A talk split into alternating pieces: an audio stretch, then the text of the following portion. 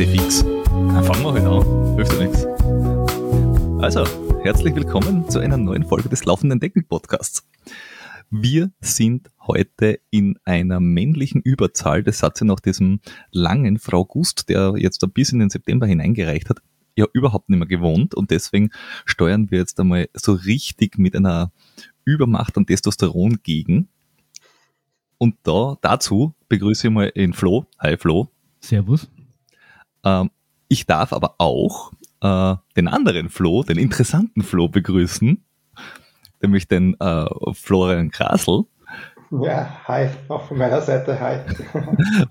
jetzt, bin ich nicht nur, jetzt bin ich nicht nur, wenn wir irgendwo beim Sporthunger sind, der andere, jetzt bin ich auch schon, jetzt werde ich doch das zweite Mal durch wen ersetzt. Das, ist, das gefällt mir nicht so. Naja, hilft ja nix. Du, du, du bist eh in der, in der IT. Du versuchst ja immer Sachen zu automatisieren und auszuloggen. Ja, eh. Jetzt passiert's da einmal, passt's auch wieder nicht. Ja.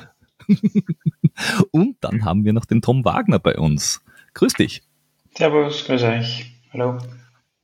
Ja, ähm, jetzt wisst ihr mal, wer da ist. Ähm, wir möchten uns heute ganz herzlich bei der Pecon bedanken. Pecon Solutions, das ist sowas wie der regionale Biobauer der IT. Das heißt, die setzen sich ein für Nachhaltigkeit, fokussieren sich auf Green IT, schauen, dass wenn Dinge zum Beispiel vom Hersteller nicht mehr unterstützt werden und ihr habt es im Einsatz und braucht es aber weiterhin und es funktioniert auch, sagen sie, hey, wir haben da wen an der Hand, die supporten euch das. Für kleine Münze machen wir das. Ihr sagt, hey, braucht diese und jene Software, braucht die und die Hardware. Sie sind immer auf eurer Seite und schauen, dass sie die Lösung für euch finden, nicht die Lösung für irgendeinen Hersteller. Also sie sind definitiv äh, unabhängig von Herstellern. Sie haben diverseste Leistungen im Portfolio. Sie kennen vor allem auch in der Region Menschen, wo sie sagen, hey, wir können das nicht, aber wir kennen jemanden, der es kann. Haben gute Partner an der Hand und wir vertrauen dem Podcast auch ganz und gar der Pecon.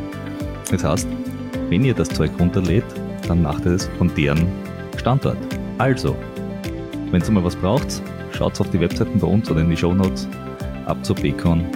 Lasst das schön grüßen.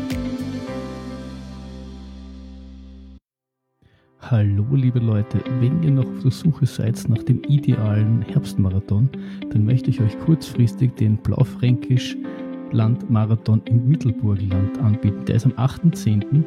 Es gibt eine 10 Kilometer Distanz, es gibt eine Halbmarathon-Distanz und es gibt eben den klassischen Marathon. Der geht durchs äh, Mittelburgland. Das ist ein wunderschöner ähm, Genusslauf durch das sonnige Mittelburgland. Und äh, es ist, findet dieser zum ersten Mal statt und äh, verspricht echt eine tolle Veranstaltung zu werden. Wenn ihr wirklich, wirklich Lust habt und jetzt Angst habt, dass ihr vielleicht keinen Startplatz mehr findet, dann lasst euch gesagt sein, ihr könnt hier über den Laufenden Decken Podcast dreimal zwei Startplätze für den Blaufränkischland Marathon äh, gewinnen. Es dürft euch die Distanz aussuchen. Was ihr dafür tun müsst, ist äh, einfach ähm, uns liken auf Instagram, den Beitrag zu der Episode liken und dort euren Laufparty, mit dem ihr den Blaufränkisch-Land Marathon laufen wollt, ähm, taggen und wir suchen uns dann aus allen Kommentaren den Gewinner aus. Ähm, Einsendeschluss oder äh, ein Like-Schluss ist der 25. September. Bis dahin ähm, könnt ihr aus eben noch unser Instagram-Profil liken, den Beitrag zu der Episode liken, euren Laufbody ähm, verlinken dazu schreiben, warum ihr vielleicht gerade mit ihm laufen wollt. Und dann werden dreimal zwei Startplätze für Marathon verlosen. Viel Spaß! Ihr wisst auch, wie ihr uns äh, den ganzen Tag und die ganze Nacht lang verfolgen könnt, nämlich auf Instagram und äh, Facebook und äh, ihr könnt uns auch ähm, unseren Lebensstil ähm, verbessern versuchen, indem ihr uns Geld auf Patreon oder Steady zuwerft. Es hilft oder auf einmal einfach nur, dass wir dann auch während dem Podcast wieder Bier trinken können. Ähm, und ihr könnt uns natürlich auch auf TikTok ähm, zusehen, wenn wir tanzen. Das hilft kein was, aber macht auch viel Spaß. Peter zu Material Girl tanzt. Danke. Aber Für ja. Unbedingt anschauen, bitte. Gut, komm, kommen wir zu sinnvollen Dingen. Äh, ich hätte gesagt, wir stellen einmal äh, unsere zwei Gäste kurz nochmal vor. Ähm, das lässt sich nämlich auch total gut vereinen. Nämlich sowohl der Tom als auch der Flo äh, sind beide langjährige erfolgreiche Ultraläufer mit dem Spezialgebiet 100 plus. Möglichst technisch. Ich glaube, das trifft bei beide gut zu. Sie können beide, sie, sie behaupten beide von sich, dass sie kurz nicht gut sind und langsam. Lasst euch davon niemals täuschen. das, was sie mit, sie sind langsam und kurz meinen, ist, es gibt andere, die schneller sind. Das zählt aber nicht. Also außer man ist einer von den paar anderen, die es da halt gibt. Aber grundsätzlich, doch, doch, die sind auch kurz sehr schnell. Nur lang werden sie halt nicht langsamer. Ähm, was meinen wir mit lang? Der Tom ist Serienteilnehmer und auch Sieger, glaube ich, beim Chiemgauer 100 und 100 steht da für 100 Meilen. Ähm, ist in seinem Leben schon alles Mögliche gelaufen, von, äh, wenn, wenn man mal kurz an Dolomiten Sky Race, über die 100 Meilen von Istrien, über äh, schottische äh, Trails, äh, Salomon Skyline hat das, glaube ich, Kassen, äh, den Zugspitz natürlich, äh, Zegama, ist, Istrin, weiß ich nicht, ob du jetzt schon alle Strecken gelaufen bist, aber ich glaube zumindest drei. Die kurzen noch nicht. I guess. Also Marathon und Kürzer nicht. oh. Okay. Dann äh, beim Miut Top 30 gelaufen, in UTMB äh, angelaufen, äh, in, in, in Glockner natürlich, weil warum auch nicht. Ähm, und weil lang und äh, komplex äh, den PTL gefinisht. Äh, mhm. Mit, was hat, was hat der PTL? 350 vielleicht? Letztes Jahr waren es 305, das ist variabel, je nach, je nach Strecke, die jedes Jahr sich ändert, aber 305 mit okay. ein paar tausend. Okay. Und auf der anderen Seite haben wir in, Florian Grassl, der auch so in der äh, wie soll man sagen, äh, Liga unterwegs ist von äh, in, in Transalpin ran, weil der jetzt ja gerade war, äh, schon ähm, mehrfach äh, gefinisht. Ähm, in UTMB mehrfach gefinisht, mit, äh, mitunter in den Top 10. Ähm, natürlich ganz weit vorn beim Falscher Grenzstaffellauf. Ich mein, wie, internationaler Rang und Namen wohl, dieser, dieser Lauf. Ähm, dann im, im Mozart 100 gewonnen. Tromsø wundert mich, weil es ist eigentlich sehr, sehr kurz äh, für dich, ähm, aber dafür halt sehr technisch. Aber da weit vorn. Ja. Äh, das, ja, das haben wir von der Lisa Riesch gehört, äh, von vor zwei Folgen. Die hat auch geschwärmt von diesem Rennen. Ähm, und den, den Glockner hast du auch schon gewonnen. Ähm, TDS ganz weit vorne.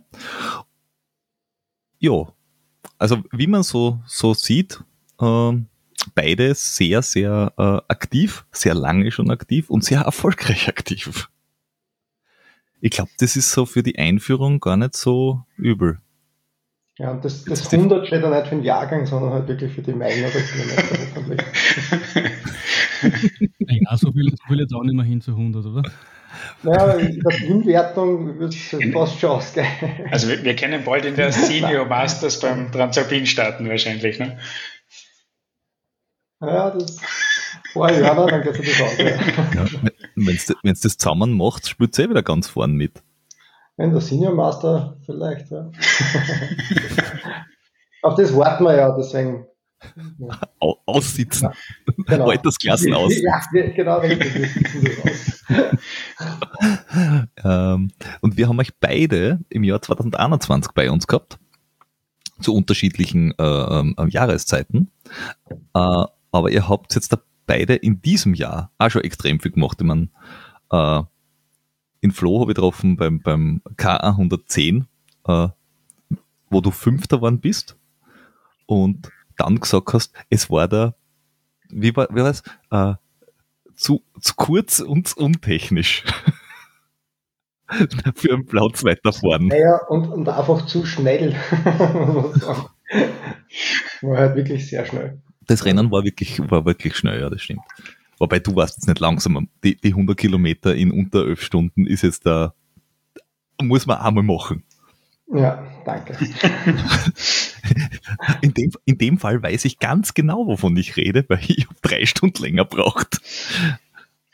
Na, stimmt gar nicht, zwei Stunden. Zwei Stunden. Aber trotzdem, zwei Stunden sind trotzdem viel Zeit.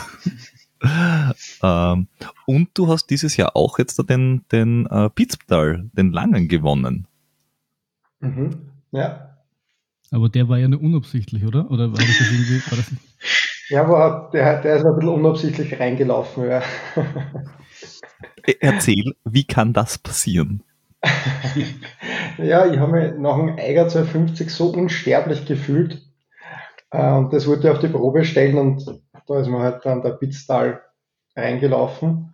Und da hat es bestätigt, aber dann, ja, werden wir vielleicht eh später noch dazu kommen, beim UTMB ist das dann doch nicht so gut ausgegangen. Also, ja. einmal gewinnt man, einmal lernt man. So. Also, du hast festgestellt, du bist doch nicht unsterblich. Ja, nein, habe ich müssen äh, am eigenen Leib feststellen, ja. Wo, wobei, äh, zwischen Eiger und Pitztal waren ja keine vier Wochen.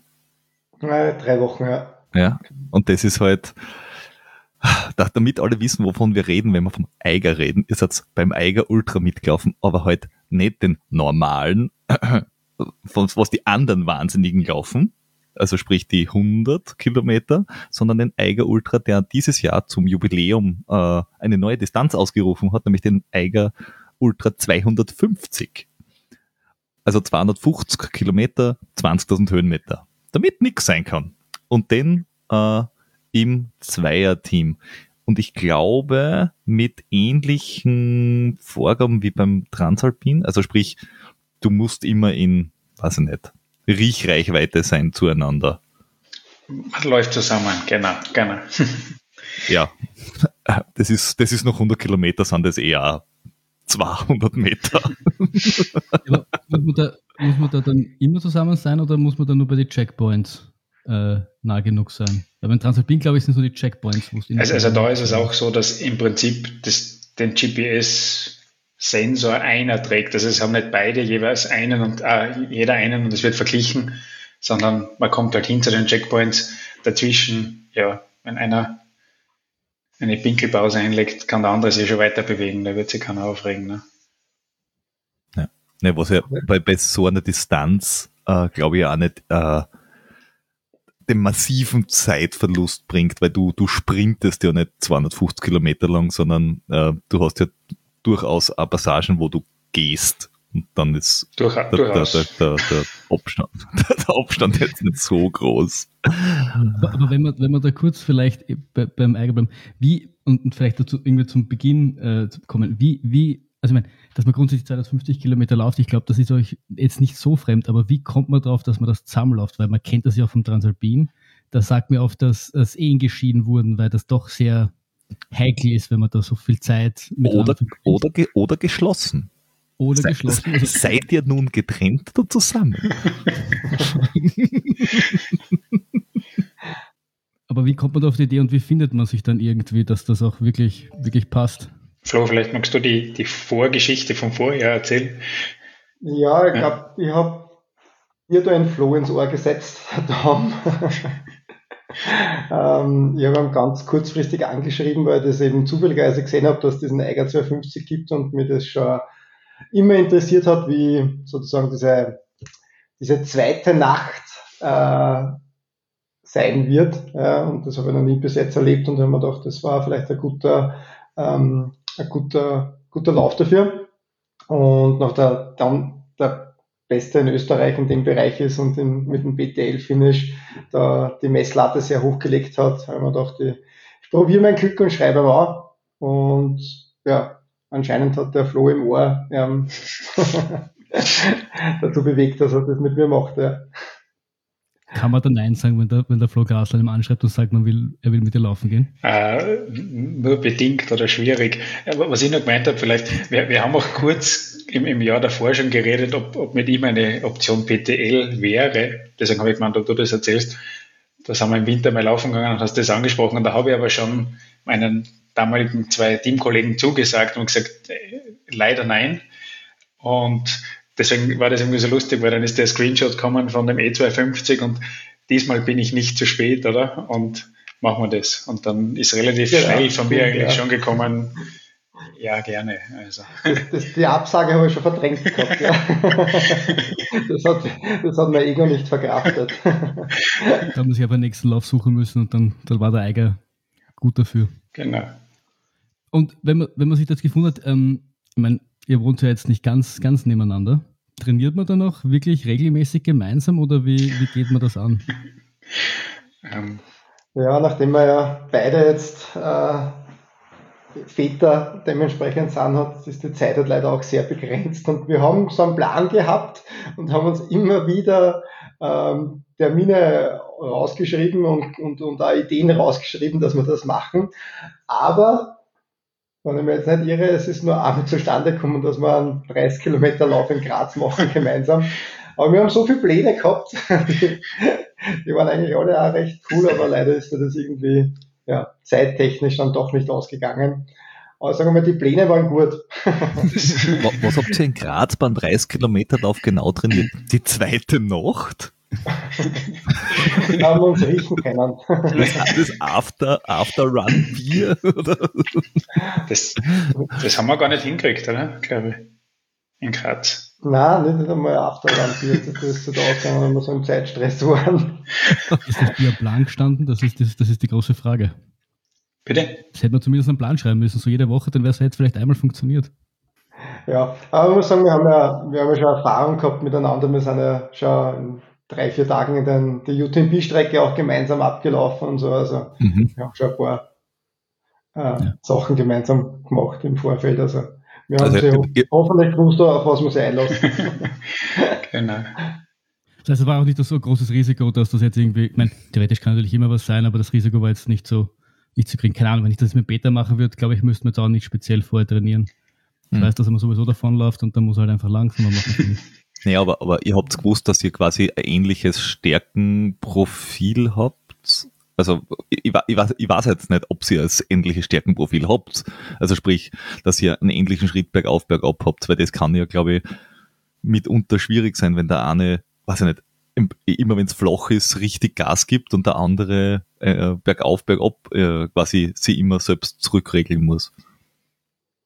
Ja, also ich glaube, da haben wir wirklich immens harmoniert und, und was, warum auch einen Dommer gefragt habe und ich glaube, das beruht auf gegenseitig, dass man, dass man ja auf, aufeinander dementsprechend Rücksicht nehmen und, und, und dann nichts, also es, das Finish halt auf jeden Fall das Ziel ist und, und, und äh, ja, der Weg dorthin ja auch dementsprechend Spaß machen soll. Und das war, glaube ich, das Wichtigste. Dann, oder? Hätte ich auch gesagt, genau. Und ich glaube, mit der Erfahrung vom PTL von vorher habe ich gewusst, dass man am Anfang nicht übertreiben darf. Flo, obwohl er noch nie die zweite Nacht gesehen hat, hat vor der vielleicht auch einen gewissen Respekt gehabt. Und von dem her haben wir gewusst, wir brauchen es nicht, nicht gleich übertreiben am Anfang. Ne? Das, das war sicher da, ja. Ja, ich, ich, ich finde irgendwie das Wichtigste nur, dass man sich irgendwie zurückhalten kann, wenn man irgendwo jetzt gerade ein bisschen schneller drauf ist. Solange man sich irgendwie, man muss glaube ich gar nicht so wirklich gleich schnell sein. Solange man Rücksicht nehmen kann, ist fast doch wurscht, wie weit man auseinander liegt. Ja, ich glaube, eben dieses Einstellen auf den anderen und da immer auf sich selber und auf den anderen huren. Das ist, glaube ich, sicher natürlich auch beim, beim Transalpin Run oder bei solchen Läufen da die große Herausforderung, aber mhm. da haben wir sie schon gewusst, auf was wir sie einlassen, weil wir uns ja schon gut kennt haben und, und, und auch eben das auch vom, vom jetzt auch vom, vom, vom technischen Bergauf, Bergab äh, gewusst haben, dass wir da ja auf jeden Fall gleich gut sind und das auf jeden Fall harmoniert und passt, ja. Ja. Und ich glaube, was du auch gesagt hast, was wichtig ist, ihr habt dieselbe Zielsetzung gehabt. Also es war für euch äh, ins Ziel kommen jetzt wichtig, auch ich weiß nicht, ob ihr insgeheim dann vielleicht doch irgendwie auch mit, der, mit einer Zeit oder so geliebäugelt habt, aber es hat zumindest so gewirkt, dass wäre das klar. Wenn, wenn so beim Transalpin einer will nur durchkommen und der andere will irgendwie top irgendwas laufen, dann äh, ist das auch irgendwie ein Rezept für ein Desaster. Das ist schon, definitiv. Das scheint, scheint ja ganz gut Und der Transalpin hat sicherlich den vor- oder Nachteil, je nachdem, wie man sieht, dass man jeden Tag Zeit hat, oder? Danach irgendwas ja. zu diskutieren, zu machen oder, oder nicht zu machen. In dem Fall war diese Zeit danach erst in Grindelwald wieder. Ne? Mhm. Aber die Frage ist nur, wenn man dann so in der zweiten Nacht ist und nicht mehr ganz die Kraft hat, äh, sich irgendwie zusammenzureißen, wie sehr man dann seinen inneren Teufel rauslässt und dann vielleicht sich nicht von seiner besten Seite zeigt. Ah, das habe ich bei Kilometer 42 schon hingekriegt. Von dem her haben wir das schon in der ersten Nacht oder vor der ersten Nacht ganz gut.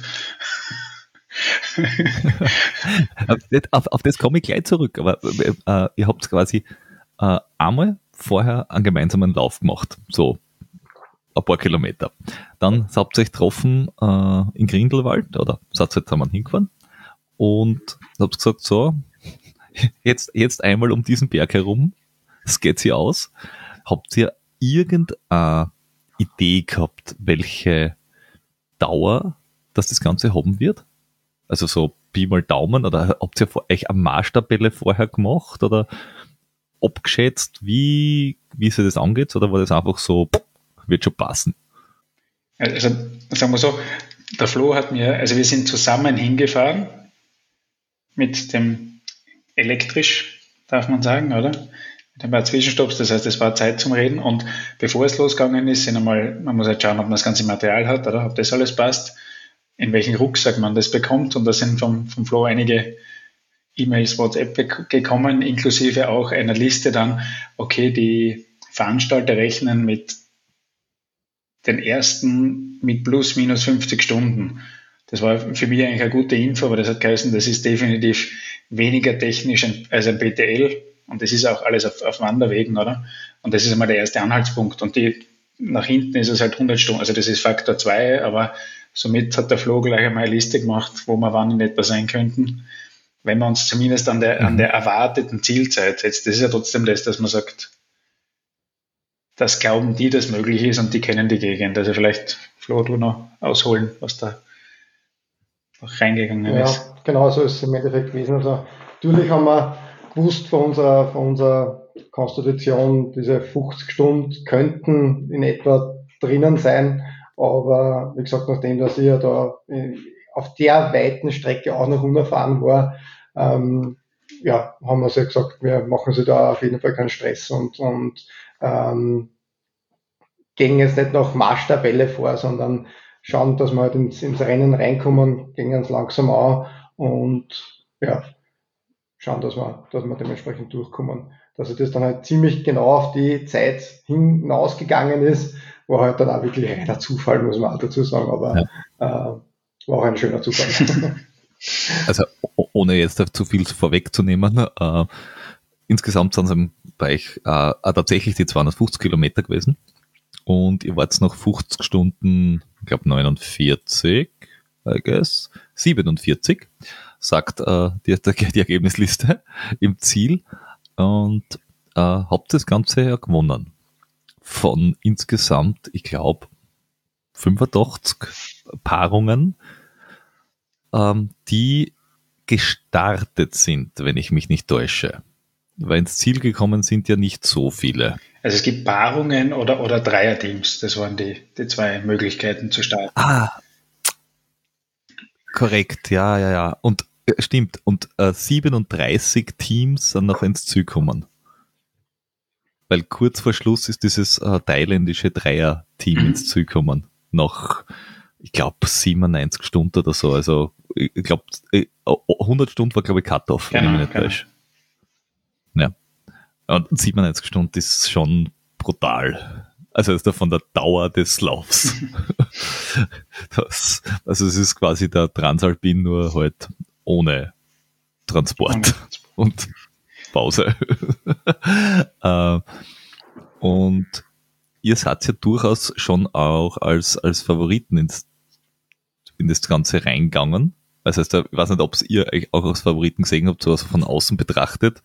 Oder wenn man jetzt einfach nur auf die ITRA-Scores geschaut hätte, hätte man ja gesagt, okay, die, die werden schon, wenn sie das gut miteinander durchhalten, werden die schon weit vorn zum, zum Finden sein. Gleich wie die, die Esther Fellhofer, die mit ihren zwei ähm, Leuten unterwegs war. Ähm, das, das muss ich euch eh noch fragen ich glaube ja, dass die, die zwar richtig gefordert hat, das Gas geben. Die, die hat uns gefordert schon. Also. Wirklich? Ja, nicht nur ihre zwei Teammitglieder, sondern auch uns gefordert, ja. ja ich glaube, wenn du die erste was in den Kopf setzt, dann wird da ordentlich andruckt. Haben wir zumindest am Anfang recht deutlich gesehen, ja. ja. beim ersten hm? Downhill. Ja, wir, äh, ich es live mitverfolgt und da waren irgendwie drei Pärchen, also, äh, also drei Teams, die relativ weit vorn waren. Also ihr, sie mit ihren zwei Begleitern und dann noch ein drittes. Und das war ganz spannend mit zum Verfolgen. Also für alle, für alle, die das jetzt anhören, es, also wenn man es spannend findet auf einer Karte, wo Pünktchen sich bewegen, zu schauen, welcher Punkt sich schneller bewegt, über Stunden. Also das, das war jetzt kein UTMB Live Coverage, ne? das, das glaube ich nicht. Gell? Nein, le leider, leider nicht. Ähm, aber du hast gesagt, nach 42 Kilometer, was ja wirklich noch ein paar Stunden ist, ähm, hast du schon äh, quasi versucht zu schauen, wie der Flo darauf reagiert, wenn du mal rauslässt. Genau. Also, also was man sagen kann, vielleicht, wir haben einerseits echter Glück gehabt mit dem Wetter, weil es eigentlich super schön war, aber super schön heißt auch in den Schweizer Alpen eigentlich zu heiß, ne? Oder zu heiß, es war sehr mhm. warm. Und ich habe die, die Hitze, Schrägstrich vielleicht auch Höhe, relativ früh zu spüren bekommen und wir haben dann einmal bei einer, bei einer Hütte erste einmal Pause eingelegt und da habe ich eine Cola braucht und eigentlich ohne viel zu reden, der Florian gesagt, so jetzt nimm mir mal deinen Rucksack, dann, dann halten wir bloß mindestens die Geschwindigkeit und du versuchst dich zu erholen. Ne? Und das habe ich in dem Fall schon nach nur, unter Anführungszeichen, 40 Kilometer sehr dankend angenommen. Ne? Mhm. Wie, wie schwer war euer Rucksack? Meiner schwerer als der Flo sein. Wie, Stimmt, ich, ich, war da, ich war da ganz entsetzt, dass der Tom noch alles zusätzlich mit hat, was nicht auf der Backliste gestanden Nein, nein, zusätzlich habe ich nicht viel mitgehabt. Meine, meine Trümmer waren nur einen dicken schwerer, ne, hätte ich gesagt. Ja, diese, diese Fußcreme, wovor ich noch sehr dankbar bin dafür, muss ich sagen. Gut, die war, die war mit. Ja. ja, die, die war sehr entscheidend gegen den Wolf, also muss man auch dazu sagen ähm, um aus dem Nähkästchen zu plaudern. Und ja, na, zwischen, zwischen 9 und 11 Kilo hat, der Rucksack, glaube ich, gehabt. Also meiner oh, das ist, und Daumen seiner 11. Das ist, das ist ganz schön ordentlich. äh, ohne jetzt für irgendwen Werbung zu machen zu wollen, wobei mir ist das eigentlich völlig wurscht, äh, kann man für irgendeine Werbung machen. Gibt es da irgendwie spezielle Tipps für Creme, gegen Wolf, weil ich glaube, das ist äh, ein heißer Tipp, den jeder sich jetzt rot einringeln wird. Ähm, also auch ohne Werbung, es ist ein Eichhörnchen. Wer, wer nachschauen will auf, ah. auf Englisch, dann findet er wahrscheinlich was. Ein, ein, ein englisches Eichhörnchen. Also das ja, genau. ja. Die Eichhörnchen, dieser, das hätte schon ein bisschen uns können. Dieser, dieser, ähm, dieser komische Deo-Stift. Es gibt Stift und es gibt Dose, je nach, je nach Bedarf. Ja. Okay. Oder je nach Temperatur, okay. sagen wir so. Okay. Ah, wenn, wenn heiß, dann Dose? Nein, nein, du kennst das von mir. Ich habe mal den Stift ja, gehabt. Ich auch. Es gibt, es gibt das als Dose auch. Zum, so wie eine Vaseline gibt es auch genau, als Dose. Genau. Zum, das hat es auch beim Sport aber, aber, Stand gegeben. Ja. Sagen wir so, wenn es sehr warm ist, ist die Dose mhm. eine Soße und wenn es sehr kalt ist, ist der Stick ein, ja, äh, Eis. ein Eis. Ja. Also da kriegt man es nicht runter. Also je nach, von dem her variiert es ein bisschen. Ne?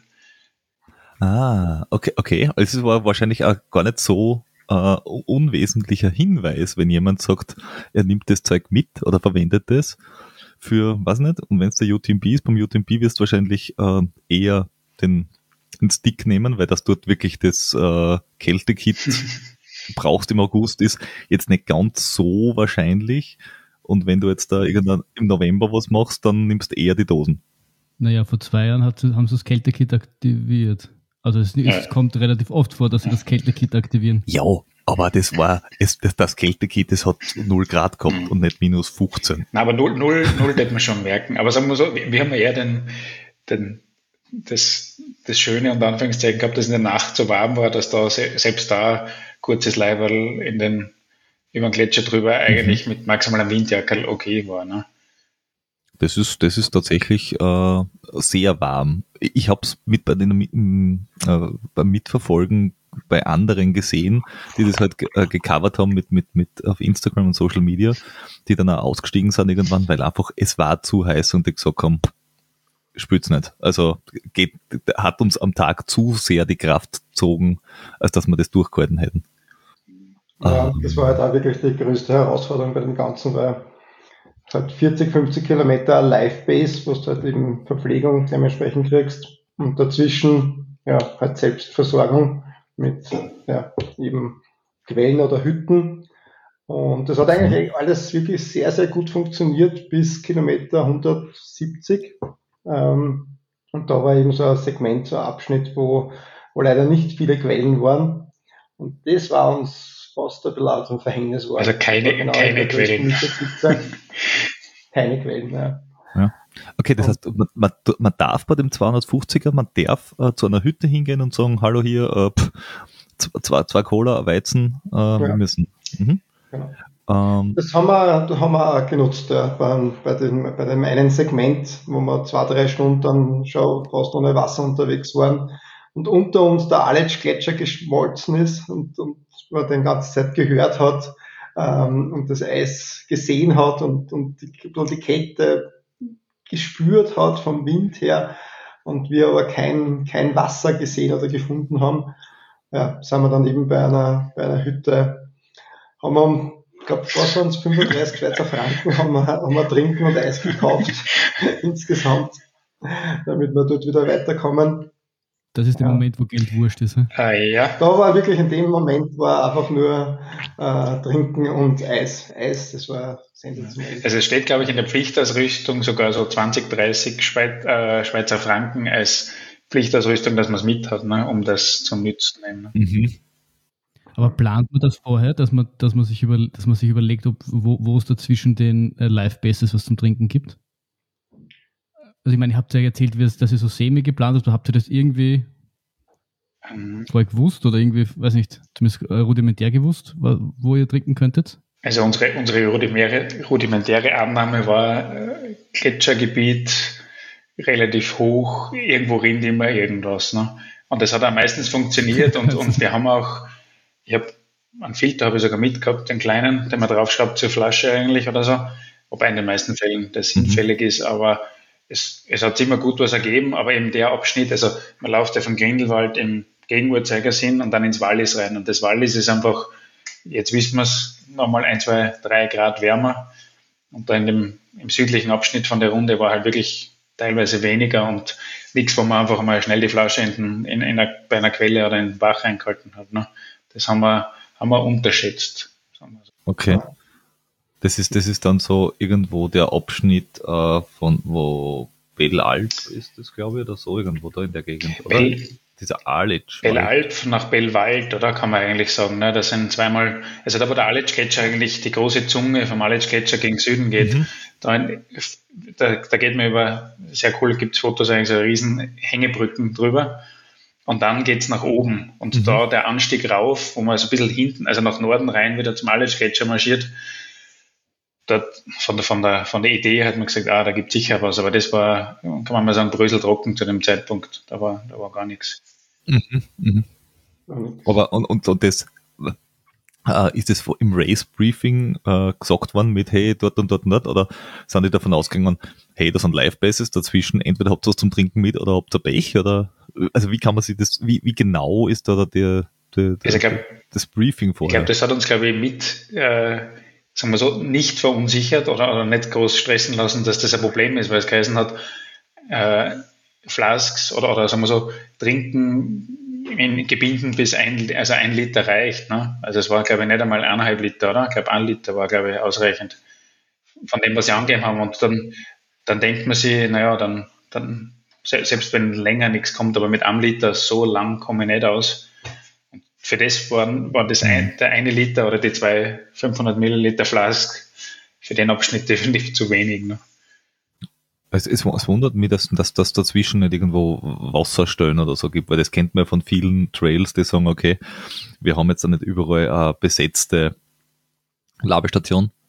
Äh, aber wir haben euch dort und dort einfach, weiß nicht, acht große Kanister mit Wasser hingestellt. Und ich denke mal, ich meine, ihr wart, jetzt die, ihr wart jetzt die schnellsten. Und, und wenn ihr schon sagt, dass ihr in dem Gebiet zwei, drei Stunden nichts zum Trinken gehabt habt, will ich gar nicht wissen, wie es denen weiter hinten gegangen ist, weil das müssen ja für die dann, dann fünf, sechs, sieben, acht, neun Stunden gewesen sein, keine Ahnung. Da ist das sicher Ganze nochmal ein bisschen hageliger, oder?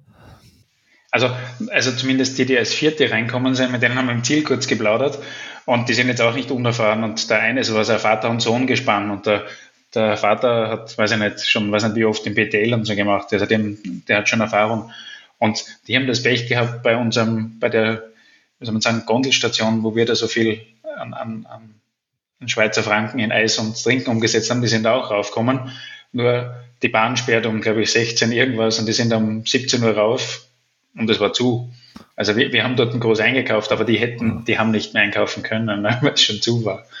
Also das kommt dazu, glaube ich, ne, dass man gar nicht viel langsamer sein muss, ja. aber es gibt dann halt nichts mehr. Ne? Ja, das, das erinnert mir ein bisschen an, an die Geschichte vom, äh, vom Christoph Strasser beim Unsupported Race, jetzt bei dem Transkontinental. Okay. Wo die ersten drei noch, ich weiß es nicht, sechs Tage, zehn Minuten voneinander entfernt waren. Dann haben sie ihn fast disqualifiziert, mhm. weil er weil, weil er in einem Minimarkt was einkauft hat, rausgeht, der zweite geht rein, kommt nochmal raus, fragt ihn, ob er einen Euro hat, weil, er, weil sie nehmen seine Kreditkarte nicht und er gibt ihm einen Euro und das war Support vom anderen und das darfst nicht. Äh, was, was absurd ist. Und dann fahren die weiter und der dritte, dann sind sie über die äh, äh, haben sie eine Flussquerung gehabt mit einer Fähre jeweils. Und der dritte wollte nicht bei, bei dem gleichen übersetzen, sondern ein bisschen woanders. Dann war Niedrigwasser, die Fähre ist nicht gefahren, dann ist er weitergefahren zu der Fähre, wo die ersten zwei drüber gefahren sind. Es war aber äh, zu spät, dann ist die Fähre einfach nicht mehr gefahren. Was natürlich nach, nach sechs Stunden, äh, sechs Tagen Radl fahren, somit okay, ich verliere jetzt einfach Stunden auf die zwei vor mir, weil die Fähre nicht fährt.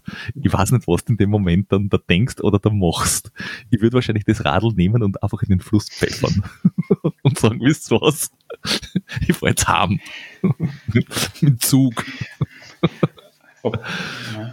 Ja, die, die Viertplatzierten haben da ganz schön Horrormärchen da dazu, weil die haben dann die haben da gemeint, die, die so Wassertropfen von den Steinen geleckt und sie ein bisschen mit dem Dreck eingeschmiert, dass sie ein bisschen abkühlen und so, weil es einfach schon wirklich dann grenzwertig war, weil nach der Hütte, wo ungefähr noch, ja, eineinhalb, zwei Stunden, aber wo wir halt schon wieder flüssig unterwegs waren, wo dann wirklich erst die erste Quelle war, dass das, puh, ja. Also das tut eben in, in Bellalp bei der, bei der Verpflegung halt gesagt haben, nehmt euch vielleicht noch einen zusätzlichen Liter Wasser oder so mit. Das ist, ja.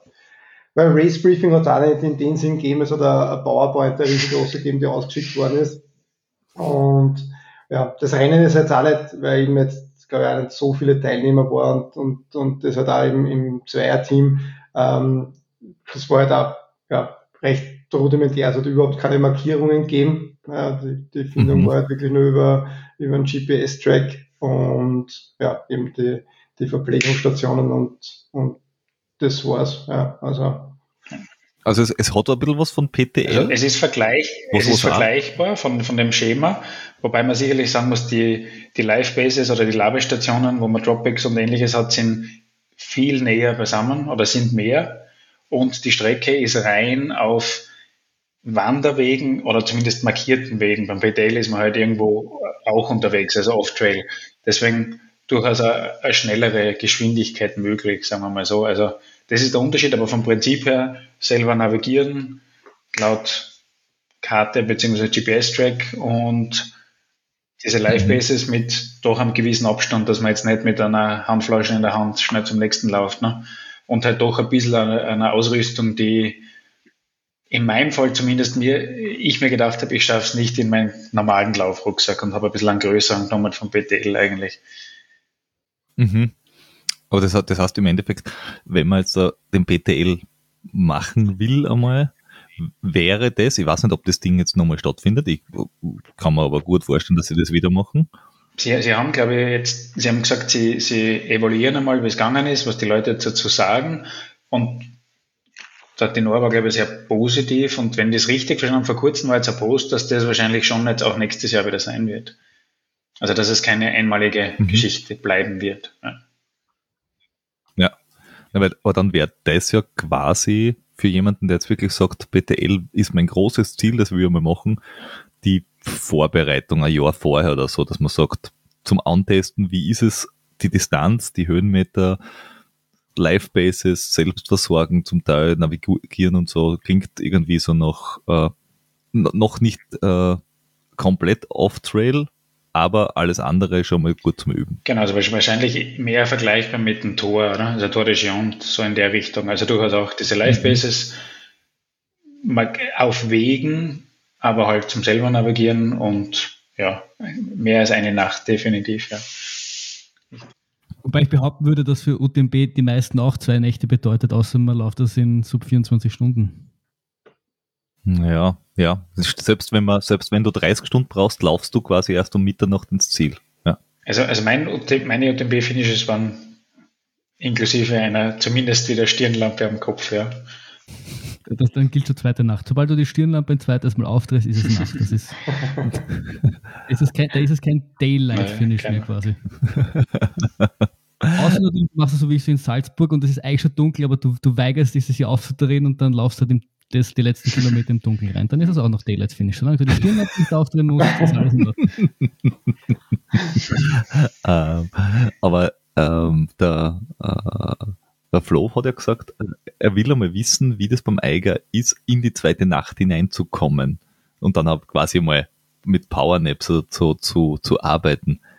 Wenn man sich eure Strava äh, Tracks hernimmt, also ich glaube jetzt, wenn ich mir die Tempos anschaue, der, der, der Kilometer, wenn jetzt ihr Powernaps eingelegt habt, dann muss der eine den anderen währenddessen weitertragen haben, weil, also von den Kilometerzeiten her sieht man da kein Powernap. Na, oh ja, man glaubt es kaum. Äh, wir haben sogar einen wirklich in der ersten Nacht zusammengebracht. Der war echt, der war echt super. Wir, wirklich? Also wann, äh, wie seid ihr es angegangen und habt ihr jetzt da wirklich euch mal zehn Minuten, was nicht, am Wegesrand hingelegt oder in die Livebase und gesagt, okay, ja, das war, da war ich, sind wir eben so, so gerade ein Bergaufstieg gegangen, so zwischen zwei, drei in der Früh war das irgendwann einmal. Und ich sage ihm dann, du, puh, jetzt bin ich gerade ein wenig miert. Und gerade wie er das sagt, war da glaube ich so, so, so ein Bangal. Und im Wort, wie er das sagt, lege ich mich hin mit dem Rucksack um und mit dem nassen Gewand und ja, lege mich einfach hier und mache die Augen zu und bin, glaube ich, sofort eingeschlafen. Tom also, wirst du wahrscheinlich gedacht haben, weiß nicht, Tom, was hat er also gedacht? Ich habe hab Ja gesagt und habe begonnen, den Wecker zu stellen, oder? Und ich glaube, bevor ich im, im Menü war, um den Wecker zu stellen, hat der Flo, glaube ich, geschlafen. Und ich habe dann zehn Minuten eingestellt und nach den zehn Minuten, und ich bin, glaube ich, selber auch wieder schnell auf. Ne? Ich bin, bin dann durch den Wecker aufgewacht und war auf einmal so putzmunter und habe mir gedacht, boah, super, Tom, habe gesagt, hey Tom, danke, dass du den Wecker gestellt hast. Wie lange habe ich denn geschlafen? Zwei, drei Stunden, weil ich bin so fit. Und er sagt, was? Das waren zehn Minuten, was ist mit dir? Und ich sagte, hey, super, ja. Bauer nicht funktioniert. Ja, das hört man ja oft, bei, bei der, bei der Dakota de Volta hat ja auch mal gesagt, sie hat zwei Minuten geschlafen und hat, wollte alle schon, schon anschreien, weil sie irgendwie sechs, sieben Stunden glaubt hat, sie haben sie schlafen lassen. Dabei ist, ist nach zwei Minuten von selber wieder aufgewacht. Also das, da scheint was dran zu sein. Na, wir wollten das dann in der zweiten Nacht auch nochmal so machen und haben sich das dann auch wirklich genau überlegt und, und haben auch gesagt in der Live-Base und wir essen vorher und nach dem Essen ist man eh miert und dann legen wir sie hin und machen wir das nochmal mit zehn Minuten. Ja, nach fünf Minuten haben wir sie beide angeschaut. Kannst du schlafen, Tom? Nein, ich kann auch nicht schlafen, ne? dann lassen wir es gut sein. ich, ich glaube, ich glaub, das mit den Powernaps gibt's gibt's eh nur also gibt es nur ein paar Strategien, die du machen kannst. Das eine ist, ähm, es gibt von außen jemand vor und du musst das trainiert haben, also so wie die, wie die Ultra-Radlfahrer, wo einfach der, der Teamarzt sagt, so, es ist Zeit, husch husch in den Camper, du hast jetzt zehn Minuten und dann geht's weiter. Und der, und der Athlet selber hat überhaupt keinen äh, Einfluss drauf, sondern der sagt einfach nur, ja, ist okay, weil er, su quasi, er sudert eh die ganze Zeit, dass er mir das und, und wartet einfach nur drauf, dass irgendwer sagt, jetzt darfst du endlich schlafen.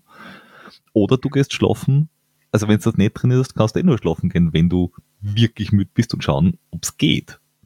Weil, bei, wie wir gefahren sind in, in, in, in äh, beim UTMP, äh, wie mich kurz auf die Seiten legen haben müssen, da das Auto schnell auf die Seiten packt und fünf Minuten schlafen müssen, weil es wäre, also es war weit von fahrsicher.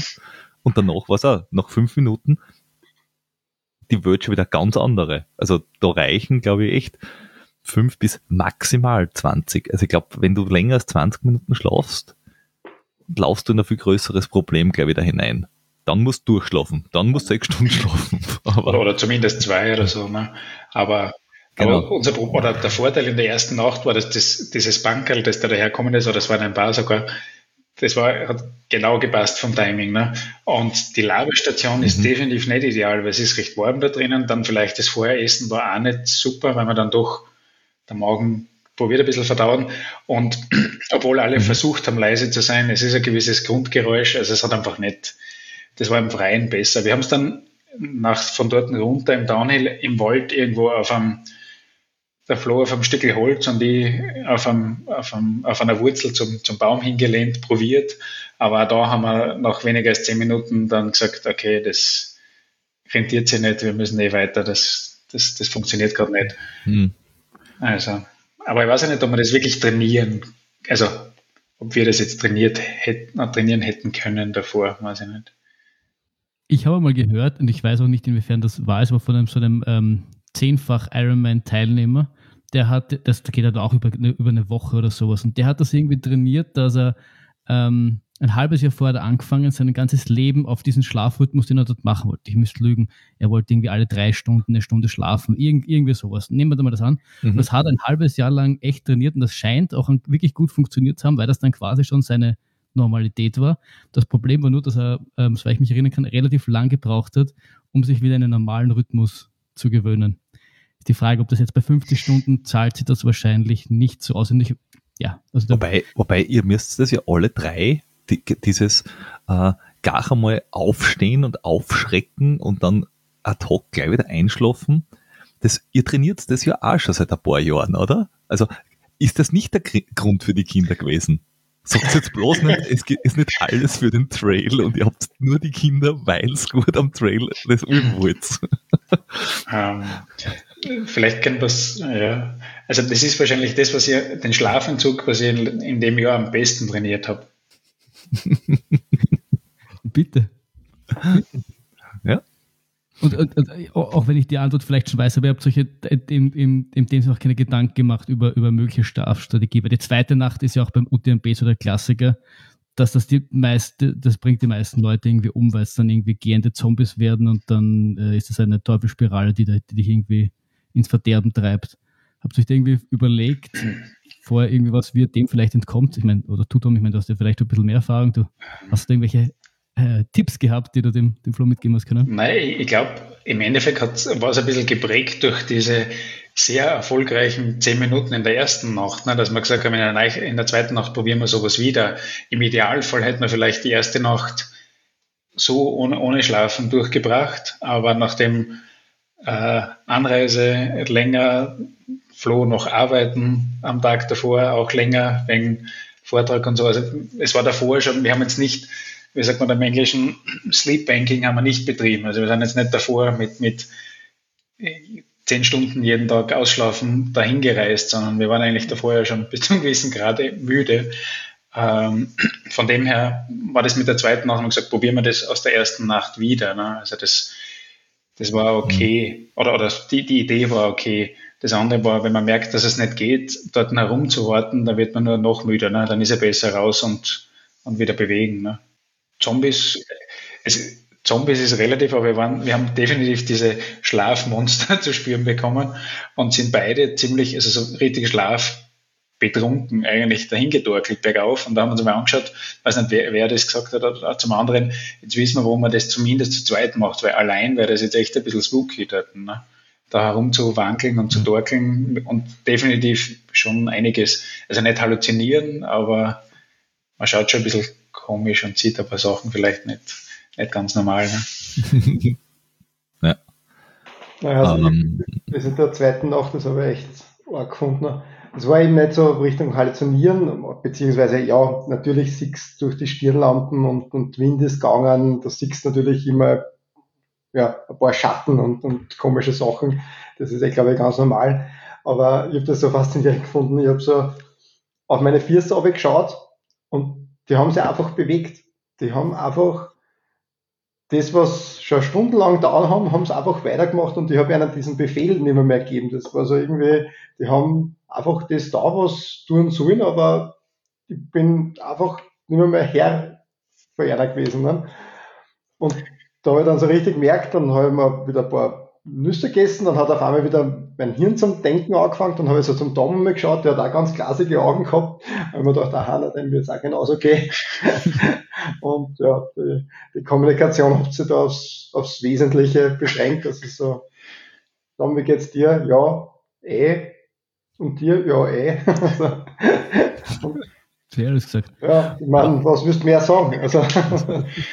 Aber ich glaube, es hilft, es hilft trotzdem einfach, dass wer andere da ist. Irgendwie, irgendwie ziehst dich an dem, an dem lang und irgendwie, äh, also ich habe da, ja, wenn man das alleine macht, ist einfach da schon etwas schwieriger. Und das, da stelle ich mir dann zum Beispiel einen Unterschied zum, zum Tour de Chauffeur, wo man den, was man eigentlich alleine macht.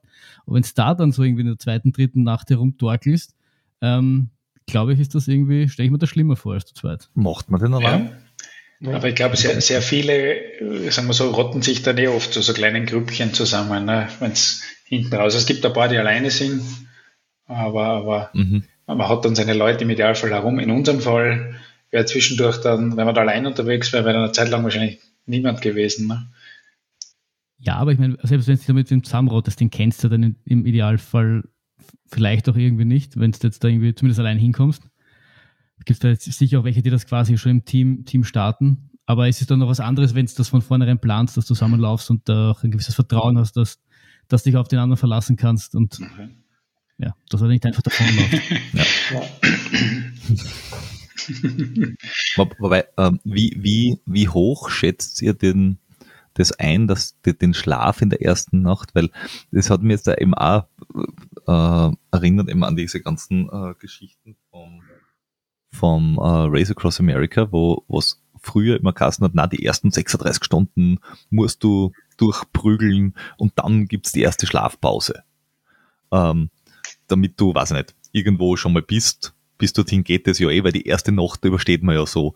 Und irgendwann ähm, hat es eingebürgert, eh, ich weiß nicht, ob, ob der Christoph Strasser der ausgangsschlaggebende Punkt war oder ob es der andere auch schon vorher gemacht hat, erfolgreich, die gesagt haben, na, ein kurzer Powernap in der ersten Nacht quasi wird gemacht. Ähm, dass einem das vielleicht quasi, dass man gar nie in dieses, dieses, dieses äh, Tal des Todes kommt überhaupt, dass man sagt, ich, ich bin schon quasi in dem Zombie-Mode und dann gehe ich erst in die, in die äh, Kurzregeneration. Und ihr habt ja die, die fünf bis zehn Minuten, haben euch extrem viel Energie gegeben. Wär's, also die Überlegung bei mir ist, ist wäre es das gleiche gewesen, wenn ihr die auslassen hättet und dann das gleiche in der zweiten Nacht probiert hättet? Weil die erste hätte es ja so auch durchgeschafft. Äh, Oder wäre es dann langsamer gewesen? Das, das war eben gar nicht geplant. Also ich hätte es, glaube ich, fast wirklich nicht weiter geschafft, weil, wie, wie der Tom schon richtig gesagt hat, ich habe die Nächte davor nicht wirklich viel geschlafen und ich habe da wirklich schon den Schlafentzug gespürt, obwohl es halt eben die erste Nacht war.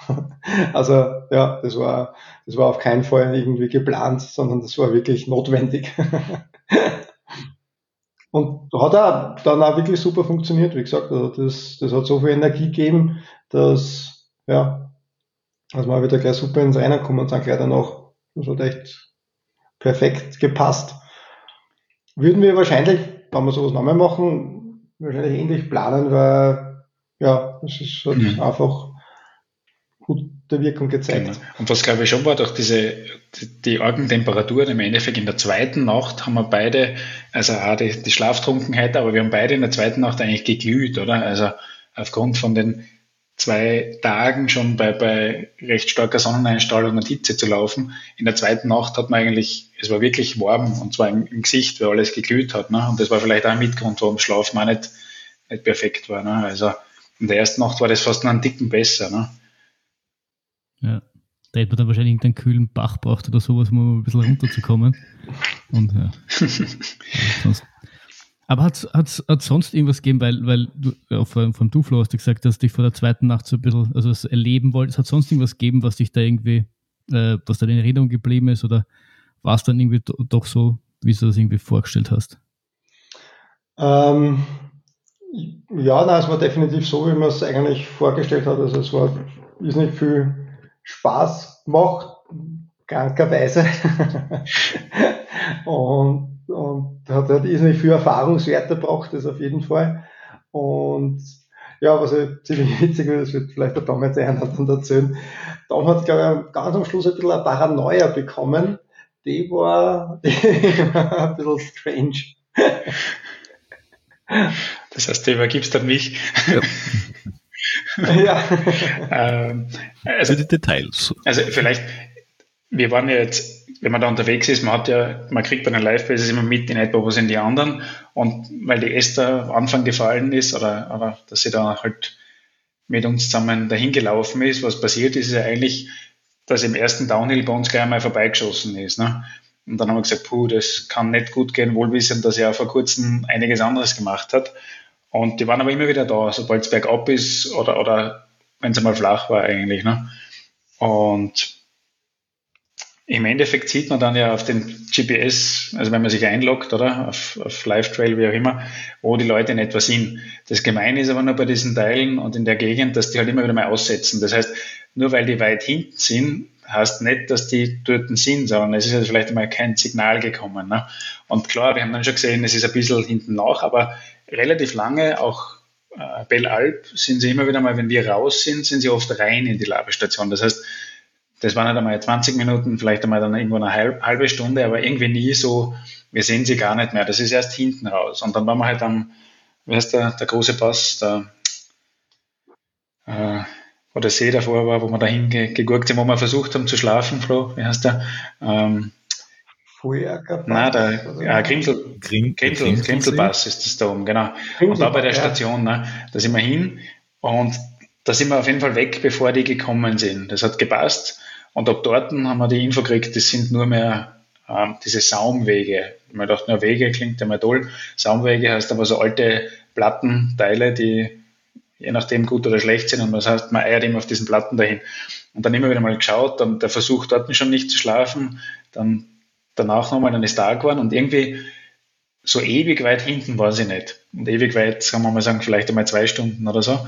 Und meine Paranoia war dann eigentlich beim letzten langen Anstieg, also die letzte Labe haben wir insofern relativ schnell durchgedrückt. Davor ist aber wirklich bei jeder Lavestation haben wir Socken gewechselt, genannte Creme aufgetragen, Flohschuhe gewechselt, ich in meine anderen wieder rein und sind eigentlich weiter. Das haben wir uns dort erspart. Da haben wir gesagt, okay, Zeit, Zeit und bla bla bla. Und darauf habe ich irgendwie diesen Druck nicht loslassen können. Ich habe gesagt, hopp, hopp, hopp, schneller, schneller, oder? Wir, wir werden gleich eingeholt.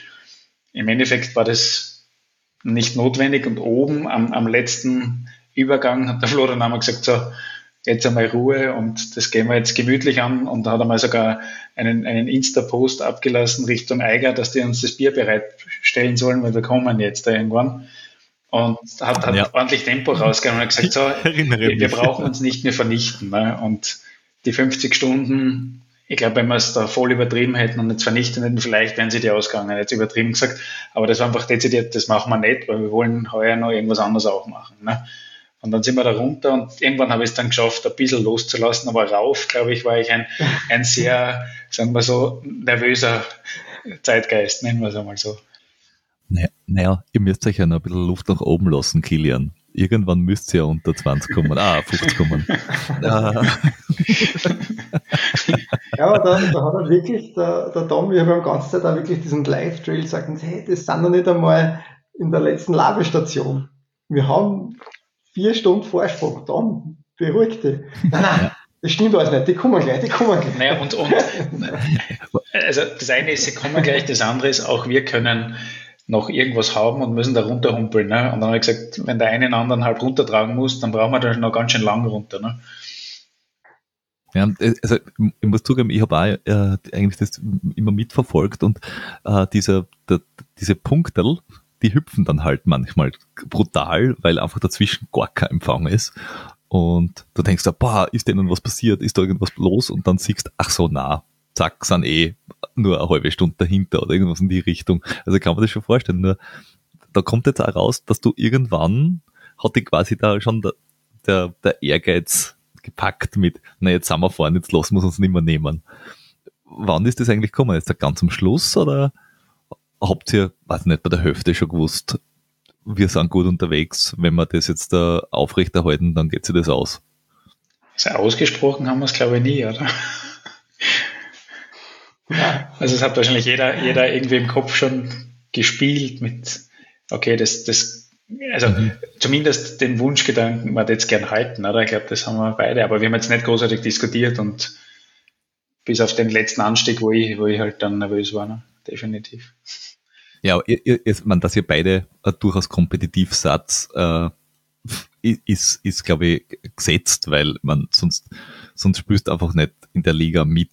Nur wann, wann ist euch bewusst worden, das, das, das kann sich schon ausgehen. Also da ist jetzt da, da sind vielleicht zwei, drei andere Teams, die noch bei euch in, nennen wir es mal Schlagdistanz sind, plus minus ein paar Stunden. Das heißt, wenn euch was passiert, dann wird es halt nichts. Aber ähm, ihr habt gute Chancen, dass es auch wirklich heimbringt. Äh, also wann merkt man das? Ähm, Ortseinfahrt Grindelwald.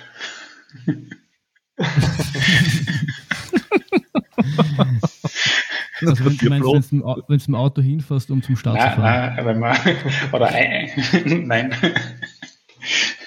Das also, zweite Mal. Also, das andere Mal. Mhm. Ja, ja Flo, das ich glaube, ihr kennt das ja, wenn man, wenn man dann schon so lange unterwegs ist, ja, hat man natürlich auch, klar, ein bisschen kompetitive Gedanken, ja, aber man weiß halt auch wirklich, dass so viel passieren kann und und dass dass so viel Up and Downs dementsprechend gibt und dass immer irgendwas passieren kann. Und ja, da, da tut man noch nicht den, den Abend vom Tag, na, wie heißt das? Den Tag vom Tag Abend. Nicht vor dem Abend, ja. genau. Den Trail nicht vor dem letzten Anstieg loben, ja, ja. Genau. Uh, vom letzten gar nicht eigentlich, weil der ist eigentlich das, immer dann das Gefährlichere. Und der da wirklich, der hat dann auch ein bisschen weh da, gell? Also der ich, ich habe mir das angeschaut und, und das ab 220, ja, ab Kilometer 220 davon Innerkirchen oder Innertkirchen, glaube ich heißt's. Äh, der, der letzte Hügel rauf auf Nummer 2000. Ist das der Moment, wo man sich überlegt, den hätte ich jetzt auch sparen können und gibt es nicht unten entlang einen Weg? Mm. Na, da, da, war klar, dass wir da drüber müssen, glaube ich, oder? Das war von der, von der, wie soll man sagen, der Umrundung, die man da macht, schon klar. Dazwischen war mal so ein steiles Hügel, wo wir gedacht haben, den haben es, also steiler Anstieg als auch steiler Abstieg, wo wir gesagt haben, okay, dann hätten wir wahrscheinlich umlaufen auch können, ne? Ja. Weißt du, diese, diese ganz steilen also Wiesenhänge da, ne? Also ja, so eh bei Kilometer, weiß nicht, 190, 200 herum. Da ja, das, das sehe ich einen. Da war echt ein, ein unglaublich knackiger Downhill, so, weiß nicht, 500 Höhenmeter auf zwei Kilometer Kerzen gerade runter. Der hat, der hat alle Stückchen gespielt, ja. In, in, wie viel, wie, wie beschimpft man dann den Berg und den Veranstalter? Also ich weiß nicht, wenn, wenn, wenn, wenn ich mit Peter laufen würde, der wird, der wird alle und jeden schimpfen bei sowas. Wird man da nicht manchmal ein bisschen ausfällig, gerade wenn man so lang unterwegs ist? Ich weiß nicht, ich glaube, der Tom hat sich dann eher ein bisschen über meinen Musikgeschmack aufgeregt, aber hat es auch nicht gesagt. hast, hast atemlos gesungen? ich habe dann, ein paar aus meiner, aus meiner Playlist habe ich ein paar Lieder vorgespielt, so Aufheiterung oder so. Und mein Musikgeschmack ist ein bisschen eher durch die Bank durchgemischt und ich glaube, ein paar, paar Musikrichtungen haben mir am nicht gefallen. Aber ich habe dann so so Klassiker wie Wonderwall, da hat er, da hat er dann mit eingestimmt. Also da, da ist er aufgegangen. Was war der Rest? Der Rest war Cannibal Corpse trifft Blümchen, oder? Aber ich hab da so, das, das heitert mich zum Beispiel bei so langen Sachen auf, so bayerischer Rap und so Sachen, aber da, da, da ist er gar nicht so recht eingestimmt drauf. Das war in dem Moment auch schwer oh, zu verstehen. ja, ich, ich, ich habe es einmal probiert zum Übersetzen und, und dass, er, dass er halt auch den, dass er, aber das aber, war halt so. Aber Bierfahrer, Beifahrer höre ich mittlerweile ab und zu. Ja, hm? siehst du das? Bierfahrer, Beifahrer. Super. Ja. Das war bei Kilometer 120, da habe ich mir gedacht, der hust mir gar nicht so genau zu, aber anscheinend ja, super. Siehst Flo, du musst mir auch öfter vor zuhören. Nein, nein, lieber nicht. Du, du bist ja wirklich so. Äh. Gar nicht. Ich habe alles Mögliche, bis zu Dr. Alban. Aber ich stelle mir das lustig vor, ihr zwei mitten in der Nacht Wonderwall singend irgendwie einen Berg rauf oder runter. Das muss ein herrliches Bild sein. Ja, das war so gerade in der, in der Morgendämmerung und da sind wir dann echt kurz einmal verstummt, da sind wir bei ein paar Hitten vorbeigegangen und haben wir gedacht, na, das ist jetzt vielleicht nicht so gut. äh, ja. ich, ich, kann mir gut vorstellen, dass die Leute dort in der Hitten sind, sie denken, sag einmal, halluziniere ich schon? Da kommen zwei wahnsinnige Berg auf und singen Wonderwall. Gerade beim Frühstück. War es gestern doch ein Schnapsal zu viel? ähm, aber ihr, ihr seid dann wirklich ohne gröbere Blessuren äh, durchkommen und habt das wirklich eigentlich äh, ganz cool gefinisht, ohne jetzt, dass irgendwer gesagt hat, okay, ich war körperlich komplett am Sand. Ähm, mhm. War das überraschend oder habt ihr einfach gewusst, Körper, der Körper wird nicht das Problem darstellen, außer, weiß ich nicht, außer kriegst du jetzt was nicht durchfällt, das muss nicht. Also für mich war es komplett überraschend, muss ich ganz offen und ehrlich sagen. Also ich habe mich echt, echt gut gefühlt danach. Also hätte man nicht erwartet. Mhm. Und nachdem du so gut im Pizz, äh, Pizztal dann drei Wochen später gelaufen bist, ist das vielleicht für den nächsten UTMB ähm, irgendwie eine, ähm, eine valide Strategie, dass drei Wochen vom UTMB 250 Kilometer laufst, damit es dann beim UTMB plötzlich sub 20 läufst? Nachdem jetzt der UTMB nicht so gut aufgegangen sind und da davor war nur drei Wochen davor eben der, der Pitztal, ich weiß nicht, ob das so eine valide, gute Strategie ist. Nein, aber beim Pitztal ist er ja noch gut gegangen. Das heißt, da waren ja, drei ey, eh, Wochen zwischen ey. Eh. 250. Vielleicht sechs Wochen, wissen wir, ist vielleicht nicht gut, aber drei Wochen? Ja, vielleicht sind die sechs Wochen zu lang für die. Du musst ja. einfach im Flow bleiben. Ja, sage ich, ist ja, ist ja genau mein Punkt. Mhm. Genau, ich, ich glaube, der wenn, wenn Sherry war ja auch Wochen nach dem, nach dem, ähm, nach dem Eigerlaufen am Schneeberg, da haben wir also nicht, 2000 Höhenmeter so gemacht. Und da ist mir eben auch so gut gegangen und ich glaube, er hat mich so richtig gehasst und hat dann ganz gesagt, geh, geh doch scheißen mit deiner Berg-G-Superkompensation, was du jetzt gerade hast. oh ja, Superkompensation, genau. Berg-G-Superkompensation. Ja. Ähm, daran ist er richtig verflucht, da, da, da ist man so richtig gut bergauf gegangen. Ja. Aber ja, äh, das ist, man weiß dann also genau. Das muss man vielleicht das noch ein bisschen genauer analysieren. Ähm, was da die richtige Strategie für, für nächstes Jahr ist. Und du hast es ja schon, du hast schon angedeutet, UTMB ist der ja dann nicht so gut gegangen. Genau. Ja. Magst, du, mag, magst du mal erzählen, was da, wie da, da so genau gegangen ist? Ah ja, gibt es eigentlich nicht viel zu sagen. Mir ist im Vorfeld ist nicht gut gegangen. Natürlich jetzt mit Eiger und Bitztal-Sieg war er natürlich auch noch gedacht, dass ich unsterblich bin, weiterhin. und ja, mir, hat mir körperlich topfit gefühlt und, und alles war super und, und bin ja eine Woche vorher schon, also ab Montag schon in Chamonix gewesen und habe hab mir wirklich auch von der Arbeit her ähm, war auch alles okay und habe nicht müssen viel arbeiten und, und habe mich regenerieren können und habe äh, viel gedehnt und Blackroll gemacht und, und normalerweise, sage ich jetzt mal, wenn ich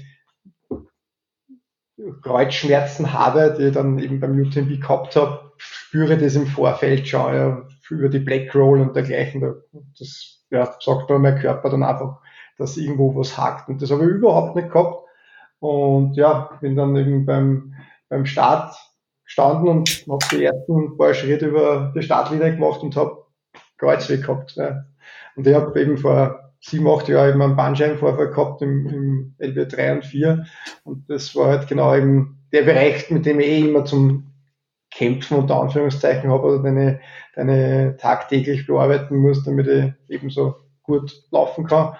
Ähm, Und genau der hat halt eben da Probleme verursacht und ja, und summa summarum habe ich dann eben auf dem ersten Schritt halt Schmerzen gehabt und ich habe eh 80 Kilometer gekämpft, aber nach 80 Kilometern sind an mir dann meine mentalen Tricks ausgegangen und da habe ich dann halt einfach ja in, im Komajor dann die Reißleine gezogen und die ja, war nicht mehr, war nicht mehr möglich, ja. das zum Finishen.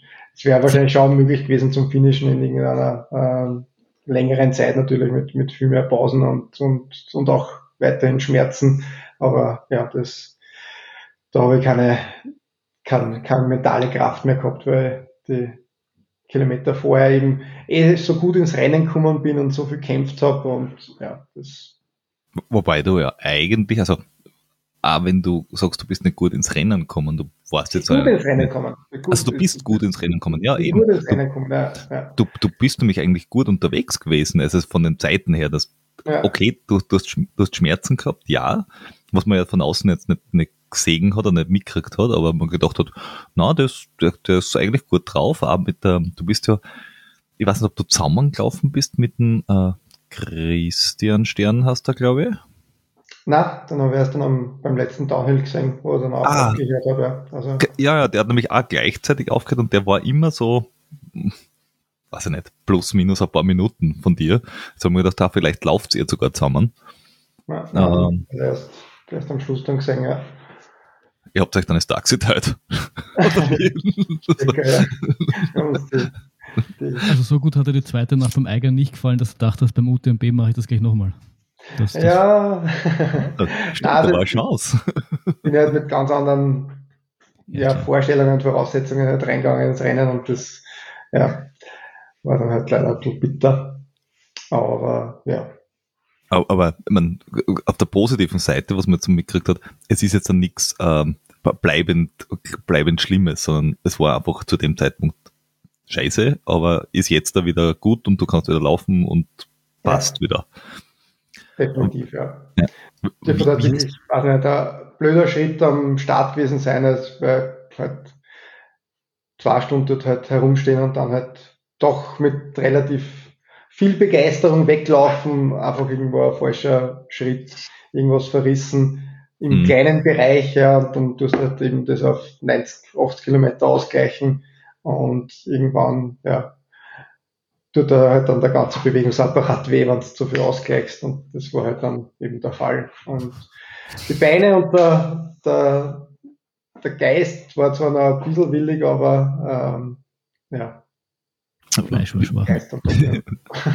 wie, wie hast du das Rennen eigentlich grundsätzlich erlebt? Also vom ähm, äh, war das war, war das Tempo, also es hat echt im Fernsehen in der Übertragung arg ausgeschaut, war das Tempo wirklich so brutal hoch. Also wir haben die Leute agiert, sind die wirklich gleich so losgestürmt, als ob es kein Morgen gab. Hat das definitiv, das Tempo wird eh von Jahr zu Jahr immer extremer und hat man natürlich jetzt auch gesehen mit den Sub 20, die gebrochen worden sind. Also das ist schon unglaublich. Und ja, also auch vom, vom Rundherum wird es von Jahr zu Jahr immer mehr superlativer, das Ganze. Ähm, das kann man positiv oder auch negativ sehen. Also jetzt allein ich die, die Lichtinstallation, die da Rocker hingestellt hat beim, bei Notre Dame de la Gorge, da hintere haben sie also auf ja, ja. 100 Meter, ein Kilometer Lichtinstallation, Bogen hingestellt. Ähm, das war halt schon heftig, sagen wir mal so. Ähm, also es hat dann schon ein bisschen halt irgendwie auch, auch äh, Kirmes-Charakter, muss man sagen. Ähm, aber ja, es ist halt ein riesen Ding halt einfach, ja. Mhm. Ich, muss, ich muss sagen, zum Zuschauen hat es geil ausgeschaut. Also und ich denke mir auch die ganze Zeit, wenn du, wenn du so weit vorne bist und mit dieser Live-Übertragung so, so geil die ist und so, so toll es ist, dir zuzuschauen, aber das muss da als Top-10-Läufer doch auch wahnsinnig am Nerv gehen, dass da ständig irgendwer mit dem Auto neben dir herfährt, irgendeine Drohne über dir herum surrt oder die, die ständig, du hast ja quasi trotzdem nie Ruhe, oder? Also das, das kann ich mir auch fast nicht vorstellen. Also wenn du da wirklich in die, ja, in die Top 3 laufst, wo dann halt wirklich die ganze Zeit teilweise ein Radfahrer vor dir herfährt und, und die filmt, wo du ja, das muss schon, das muss schon eine nervliche Herausforderung sein. Ja. Also, puh.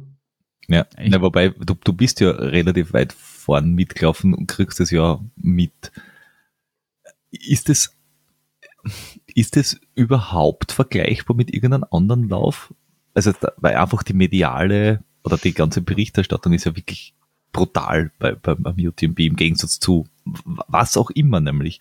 Es gibt schon viele andere Events auch, wo mittlerweile, was weiß ich, beim Großglockner äh, versuchen sie ja auch mit, mit zu filmen und so weiter und so fort, aber es ist alles ja drei Nummern kleiner aufgrund der Starterzahlen, der Bekanntheit und so weiter und so fort. Und dort ist es ja wirklich brachial. Ja. Also ja, Genuss und alleine ist ja nichts mehr. Im, im Bitztal oder im, im, beim Großglock, da gibt es das ja auch jetzt mittlerweile, aber da erlebe ich das ja auch, weil da bin ich halt auch dann weiterfahren und, und, und äh, das ist aber immer dann cool, weil eigentlich die Kameraläufer, die kenne ich ja auch natürlich, was eben von Österreich sind, so wie Michael Geisler und so. Und mit denen kann man sich dann halt wenigstens ein bisschen unterhalten, aber jetzt so beim, beim UTMB, wo dann, ja, weiß nicht, zwei, drei Leute mitfahren und die kennst du dann überhaupt nicht, das, das stelle ich mir echt ein bisschen schwer anstrengend vor. Ja. ja. Weil du wirst ja dann trotzdem, bist ja trotzdem in dich gekehrt und wirst halt der de, de Leistung abliefern und dann hast du aber ganz Zeit die Kamera vor dir und, und du bist, bist du halt einfach wahrscheinlich vollkommen beobachtet. Ja. Also, ja. ja. ja. Stellen wir gleich vor.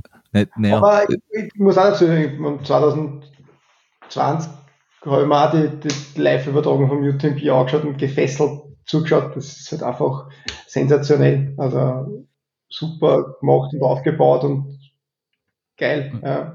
Mhm. Und bringt da unserem Sport die mediale Aufmerksamkeit, die auch diese Top-Läufer und, und, und, und Athleten halt auch wirklich verdienen. Ja. Als Zuschauer ja. ist genial, finde ich. Und ich finde auch irre, wie sie, wie sie da über 20 Stunden das kommentieren können. Und es ist, es ist nie so großartig Fahrt. Das ist ja auch irgendwie eine, eine Leistung. Und ich meine, ich weiß, ich diese letzte war immer auch der Dylan Bowman, glaube ich, ähm, ähm, oder mhm. also nicht so, dass da irgendwer da vor dem Mikrofon sitzt, sondern auch die, die sich da wirklich auskennen und die da auch wirklich so ein bisschen ähm, erzählen können, was da in den äh, Köpfen der Läufer so abgeht. Also das ist schon echt geil gemacht und man muss auch fairerweise sagen, keine, keine Übertragung kommt da ansatzweise und die vom, vom UTMP heran. Also die ähm, mhm. bei aller Kritik, die stellen da schon was auf die Beine, was seinesgleichen mhm. sucht. Ja, ich, ich, ich, muss sagen, es, es ist insofern äh, faszinierend, dass es nämlich auf so eine lange Distanz so gut funktioniert, weil wenn man sich eben die langen Radlrennen anschaut, wo es genau keine Berichterstattung gibt, ähm, beziehungsweise ähm, bei, bei, bei Wettkämpfen, also bei, bei Marathon oder was auch immer, beim Marathon hast du das noch in der Stadt, aber da ist es, man, da ist es relativ easy mit Motorrad neben mitfahren. Ähm, du hast das ja beim, bei Bergläufen sonst nur bei irgendwas bis Marathon also was er sieht beim, beim Marathon du Mont Blanc, haben sie auch eine super Über, äh, Übertragung. Oder beim Berglauf, nur es ist halt ein Unterschied, ob du jetzt da 10, 15 Kilometer Berglauf übertragen musst mit ein paar statische Kameras im Endeffekt. Äh, oder ob du jetzt da über 20 Stunden Menschen, die wirklich Minuten voneinander entfernt sind, äh, irgendwie sinnvoll oder packend äh, in eine Geschichte verpacken musst. Ich glaube, das ist moderatorentechnisch auch gar nicht so einfach. Weil, Definitiv, ja. Also es ja. ist logistisch und allem drum und dran eine riesengroße Herausforderung ja. und das, ja, setzen sie immer wieder Superlativen und machen es schon extremst gut, ja. Und, ja. Und, und, und, sonst kriegst du so Sachen wie äh, Kilian versus äh, Mathieu, gar nicht so mit, was sie da quasi wirklich lang abgespielt hat. Oder vor, vor ein paar Jahren war es äh, der Devenar gegen ähm, ach Gott, wie heißt der Amerikaner mit Schnauzer? Ähm, Miller. Miller. Zack Miller, genau. Äh, also, wenn man sich das anschaut, wie, wie die beiden sich da in dem Downhill gegeben haben, wenn's, das kann, du kannst das ja gar nicht vorstellen, wenn du das nicht wirklich gesehen hast sonst da. Ja. Sondern denkst, ja, ja, die werden halt gemeinsam gelaufen sein. und dann siehst du es und denkst da, nur Respekt. ähm. Ja, das Ganze natürlich jetzt mit dem Wormsley und das, die ganze Geschichte aufgebaut und das, ja, ja. macht einiges her. Aber, aber das heißt auch, du kommst, richtig, aber das heißt auch wie bei einem guten Hollywood-Film, äh, du kommst auch wieder. Und gibt es kein Happy End oder muss es ein Happy End geben? Oder? Es gibt immer ein Happy End. genau. Und ist noch kein End, ist noch nicht das Happy End, dann ist es noch nicht das Ende.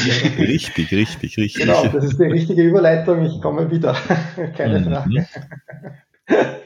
Ja. Wissen wir jetzt eigentlich schon, ob wir, ob wir kommen dürfen oder, oder wissen das eigentlich? Ich das immer noch nicht. Ja, das ist, das ist noch immer eine große Frage, aber laut den äh, Regularien, ich habe es mir jetzt extra letzte Woche nochmal durchgelesen, was mich wirklich interessiert hat, sollte es sein. Also nachdem der Peter ein bisschen verdutzt schaut. 250, ja. äh, Elite-Startplatz mhm. für, für nächstes Jahr UTMB haben, ja. Ah, interessant. Das heißt, dadurch, dass ihr einen Eiger gewonnen habt, habt ihr quasi ein, ein, ein Freilos äh, für New Team B nächstes Jahr. Im Sinne von, ihr müsst nicht durch die Lotterie. Wenn, wenn, genau. wenn, wenn das so richtig ist, weil der Eiger ist jetzt auch UTMB World Series und auch, ja. auch der 250er ist eines dieser Rennen und deswegen und gehört zur 100 Meilen mhm. äh, Distanz und deswegen haben wir eigentlich ein Anrecht, keine Ahnung, wie das nennen will, eine Möglichkeit wahrscheinlich für den UTMB oder TDS, wie auch immer, da gleich was zu bekommen. Ja. Cool. Aber wirklich eine Zusage oder, oder ja. keine Ahnung, wenn man jetzt reinschaut und da bei dem UTMB-Ding sieht man, dass man genug Stones hat und dass man sich natürlich anmelden könnte, aber ob man da jetzt da übers, über die Losgeschichte drüber springen, keine Ahnung. Aber laut Reglement klingt es einmal ja. danach. Genau. Ähm, noch, noch als Nachtrag zum Eiger. Ähm, nächstes Jahr auch der 250er wieder eben ja bringt sechs Running Stones auch und ist sowohl Western States Qualifier, wenn man unter 90 Stunden ist, als auch UTMP im Running Stones Geschichte. Und auch der E101 ist Western States Qualifier, wenn man unter 22 Stunden genau, ist. Genau, genau, das war ja dieses also, Jahr auch schon. Ähm, ja. ja. also wer, wer nächstes Jahr sich denkt, oh, Eiger 100 oder 250, finden beide statt und es ist ab Halloween die Anmeldung möglich ab 10 Uhr. Also, und man muss wahrscheinlich schnell sein, weil ab 10.10 Uhr 10 gibt es wahrscheinlich keinen Startplatz mehr. genau, also zumindest beim, beim 100er, ja. Das war auch unsere Sorge beim 250er. und ich bin minutenlang gesessen, habe diese Seite refreshed, damit ich mich anmelden kann. Und ich glaube, wir waren auch, ich glaube, die, die, die Startnummer war auf Basis von der Anmeldung, ich glaube, wir waren Nummer 5 oder so. Mhm. also, ja, wir waren ziemlich schnell und es hat noch ziemlich lange oder bis zum Schluss Startplätze gegeben, weil dann doch nicht äh, beim Eiger 250 so viel der, ja. der Andrang so groß war. Jeden zu empfehlen. Also war echt ein landschaftlich und vom Lauf her sensationell. Also Gegendorganisation, die, die, die Labestationen und so geht, da darf man wirklich eigentlich gar nichts sagen. Also schon sehr, sehr cool. Der steht eh schon länger auf meiner Liste, aber es ist echt schwer, außer jetzt auf die 250 Kilometer, ähm, bei dem reinzukommen, weil die echt, mhm. echt in fast allen Distanzen wahnsinnig schnell weg sind. Interessanter Gedanke, Flo. Den nehme ich. Äh, ich möchte kurz überleiten, äh, würden wir euch dann beide nächstes Jahr beim UTMB in irgendeiner Form sehen, wenn ihr dann den Platz wirklich bekommt? Ich bin dem gekonnt ausgewichen. Ich weiß, was du denkst. Wir wissen alle, was ich denke. Aber die Frage war grundsätzlich ernst gemeint, auch wenn ich sie, auch wenn ich sie gestellt habe, um im Beta auszuweichen. Macht ihr dann, also dass der Flo den macht, ja, aber äh, äh, Tom, würdest du dann auch in, in, irgendeiner Form beim UTMB mitmachen, wenn das dann wirklich so funktioniert, dass der E250 ähm, dich an der Lotterie vorbeibringt? Ich sage nicht nein, aber, aber äh, ich hoffe auch nächstes Jahr auf eine andere Lotterie. Also Western States habe ich mittlerweile, ich probiere es jetzt, glaube ich, dann nächstes Jahr das siebte Jahr oder so, also irgendwann einmal vielleicht auch da ein Losglück, dann, dann wäre das wahrscheinlich vorab und das wäre ein anderes Training, sagen wir mal so. Ne? Und das ist jetzt eher ein bisschen mhm. Family und Planung. Wenn man nach Amerika rüber dingeln mit der Kleinen, dann verbraucht man da wahrscheinlich schon ein bisschen was an Urlaub. Dann ist die Frage, wie, wie es mit dem UTMB ausschaut. Und ein, ein Western UTMB Double ist nicht einfach, selbst wenn man ziemlich Vollprofi ist. Ne? Also ja, wenn du beides gewinnst, dann hast du den Gym einmal was voraus. Ja. Zwei. Kannst du dem Jim zeigen, wie das geht? Ich meine, der Jim ja. ist auch noch nie 250 Kilometer gelaufen, also da bist du auch was Ich glaube, mit dem Double kannst du einen François einmal sagen, wo der Battle most ja heute. Nein, also. Ja, aber gut, der, der zumindest ist das Hardrock und Der hat Hardrock UTMB genau. gemacht, ja. Und das ist ja noch näher, das, sind, das ist zwei Wochen näher, glaube ich. Ja, aber das ist halt beides in den Berg der Western State so als, als, als, als, als Hegelpartie. Wobei, wobei, wenn man, wenn man einen, ja, der, der Wachau-Marathon, der 100 Meiler. Netto geht's bergab. genau. Also, also direkte Antwort, ja, es ist definitiv im Hinterkopf. Ja. ja, ist immer nicht schlecht, wenn man die Möglichkeit hat, zum UTMB zu gehen. Gibt, gibt schierere Gegenden auch. Wohl wahr, wohl wahr. Ja, ja. Das ist auch wahr. Wobei, du warst auch in einer sehr, sehr schönen Gegend dieses Jahr noch. Weil du hast ja nach dem Eiger relativ lang pausiert, wenn ich das richtig verfolgt mhm. habe. Also du hast nicht drei Wochen nach da gedacht, hurra die Post. Äh, also, aber hast den Trofeo Kima gemacht. Genau, genau. Also wie gesagt, das ist gleiches Wochenende eigentlich gewesen wie UTMB-Wochenende, kann man sagen. Und ein, ein kleines, sagen wir so, genau das Gegenteil vom, vom UTMB-Hype eigentlich, weil das ist sehr, ja, also nicht so viel Damm-Damm, relativ, also schon auch nicht leicht reinzukommen, natürlich als technisches Rennen definitiv kurz, unter Anführungszeichen, mit 52 Kilometer und 4200 positiven Höhenmeter. Und halt auch nicht, nicht das laufbare Rennen, sondern es geht entlang des Sentiero Romana, also im, im, im Val di Mello ist das. Das kennen eher Boulderer und Kletterer, also Granitzeugs, äh, mit, mit ein bisschen Seilversicher drauf und runter. Also man macht da einige Bässe, die man sich raufhandelt und auch wieder runterhandelt und dann kurze Flachabschnitt und Anführungszeichen im verblockten Gelände und dann wieder weiter. Also extrem schön.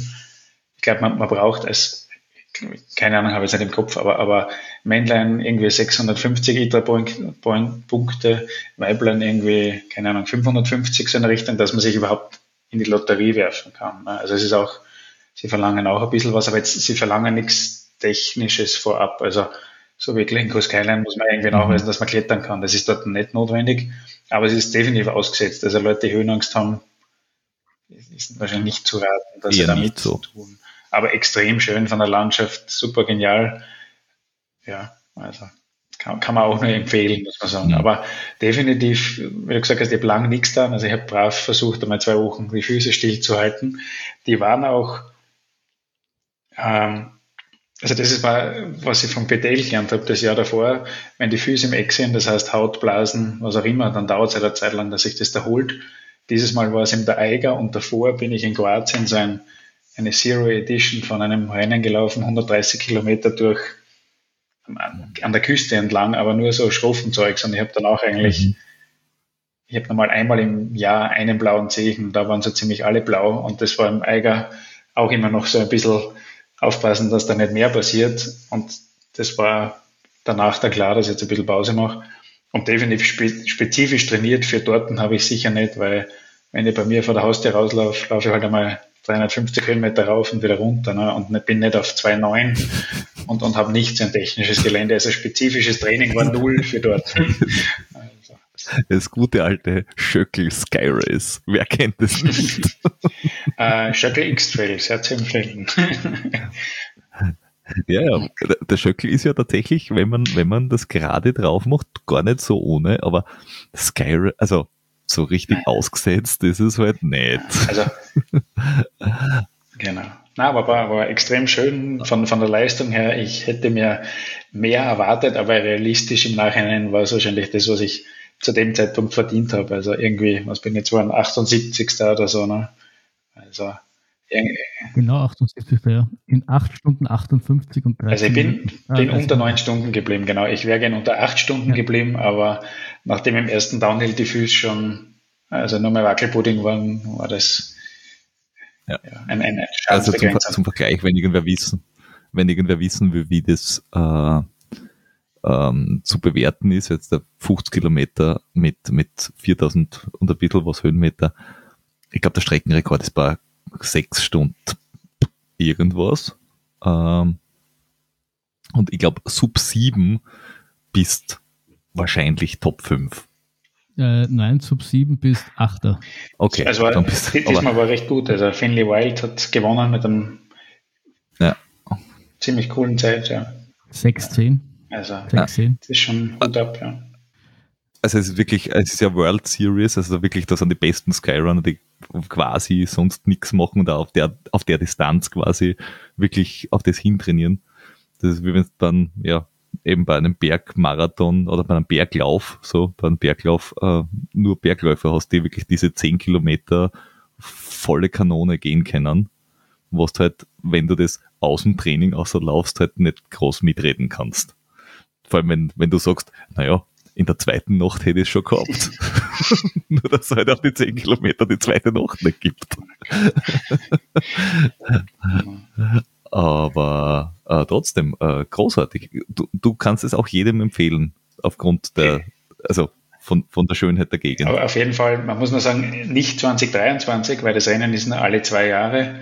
Und ich habe eigentlich Corona-bedingt Mhm. verschoben aus 2020 den Startplatz gehabt und habe hab meine Freundin und Kleine überreden können, dass man da, dass ich das ausnutzen darf und dass wir da hingefahren sind. Ja.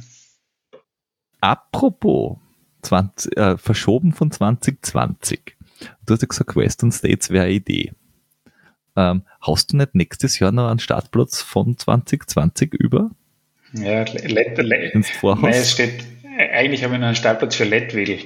Den, den habe ich, der ist Mhm. hin und her geschoben worden ohne Ende aufgrund von der Überbuchung hin und her. Und der ist jetzt eigentlich nächstes Jahr das Jahr, aber A, das ist zu knapp am UTMB. Also das wäre entweder UTMB oder Leadville, beides geht nicht. Und, und ein, ein, ein Mhm. Triple ist, glaube ich, da, da darf ich dann definitiv ausziehen, sagen wir mal so. Ein, der Auszug, um das Triple zu machen. Ein schöner Filmtitel. Aber äh, es wirkt jetzt nicht so, als würde das wollen, dass der Film so. Nein, also wie, wie gesagt, Let- Leadville als, sagen wir mal, UTMB geht nicht, findet nicht statt, was auch immer. Western States verschiebt sich um wieder ein Jahr, weil, weil kein Losglück kann ja passieren. Manche probieren schon seit zehn Jahren oder so. Mhm. Dann ist das eine Option, aber natürlich auch dann eine, eine lange Reise und wäre schon cool. Also wie gesagt, ich war zwei, boah, 18, 19, weiß ich nicht, wann bin ich Transrockies gelaufen?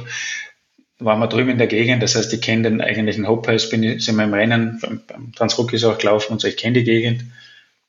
Super schön und wenn sich's ausgeht, klar, ganz gerne, aber da, da müssen noch zumindest zwei andere mitreden, schauen wir mal. Also ka- könntest du den, äh, weil jetzt eben von denen mehrfach ähm, verschoben worden ist, könntest du den jetzt nochmal schieben und sagen, Leute, pff, nächstes Jahr geht's nicht, mach's übernächstes Jahr. Weiß ich nicht, mü- müsste ich probieren. Also ich, ich werde es auf jeden Fall probieren, weil das Startgeld ist schon, glaube ich, 2020 abgebucht worden und das war auch nicht so wenig. Also das ist schon so in der, in der Liga vom Mhm. Eiger eigentlich, vom Langen. Also wenn nicht sogar drüber, glaube ich. Also das Von was, welche, welche Liga sprechen wir irgendwo 450 Dollar oder so. Also man, man will das jetzt nicht, Das ist man will es nicht herschenken, aber ein, ein Flug nach Amerika für drei Personen und drei Wochen Urlaub und Retour sind noch einmal ein paar Euro mehr. Nennen wir es einmal so. Ja, ja, klar, klar. Aber es ist jetzt dann definitiv äh, nichts, wo man sagt, mache ich mal schnell am Wochenende äh, ohne Nachdenken und gibt das Geld aus. Mhm. Ob, obwohl es so ähnlich war wahrscheinlich. Ne? Man, man, man rutscht dann relativ schnell mit der Hand aus und es denkt dann nicht immer so nach. Aber jetzt in Graz wahrscheinlich auch schwer zu trainieren. Also die, die Grazer Berge sind jetzt nicht dafür bekannt, dass sie irgendwie so auf 3.000, 4.000 Meter sind, dass man das irgendwie Leitwild da Ja, irgendwie gut simulieren könnte. Ich glaube, auch, auch davor, auch vom Eiger habe ich jetzt nicht die Höhe explizit trainiert, vielleicht.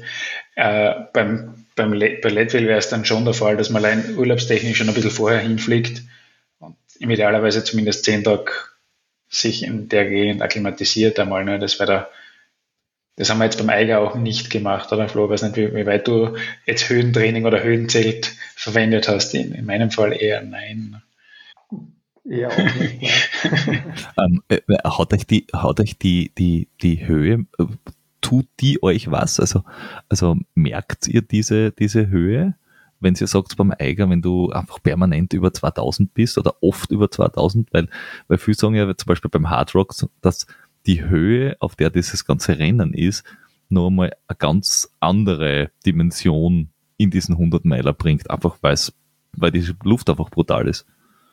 Na gut, da geht es halt auf 4000 drauf. Das ist halt dann schon eine, eine andere äh, ja, Höhennummer. Aber na, also beim Eiger habe ich eigentlich gar nichts gespürt, weil du halt eh immer rauf und runter kommst und ja, dementsprechend da eh halbwegs schnell unterwegs bist. Ähm, das Einzige beim Pitztag muss ich sagen, weil da bin ich halt wirklich am Tag davor halt, also nicht, gar nicht am Tag davor, sondern am gleichen Tag halt hingefahren und dann gleich gelaufen und da rennst du halt einfach, ja, ich wohne auf 300 Meter hinfahren, 1700 Meter in, im, im Pitztal und dann auf 3000 auf, auf diesen Mittagskogel. Da ist mir schon ein bisschen die, die Luft im ersten Anstieg ausgegangen, aber ja, dann, dann ist eigentlich ganz gut weitergegangen. also, ja, ich geht dann ja auch schnell vorbei, wenn du da nicht drüber bist und genug trinkst und äh, auf der anderen Seite wieder runterkommst.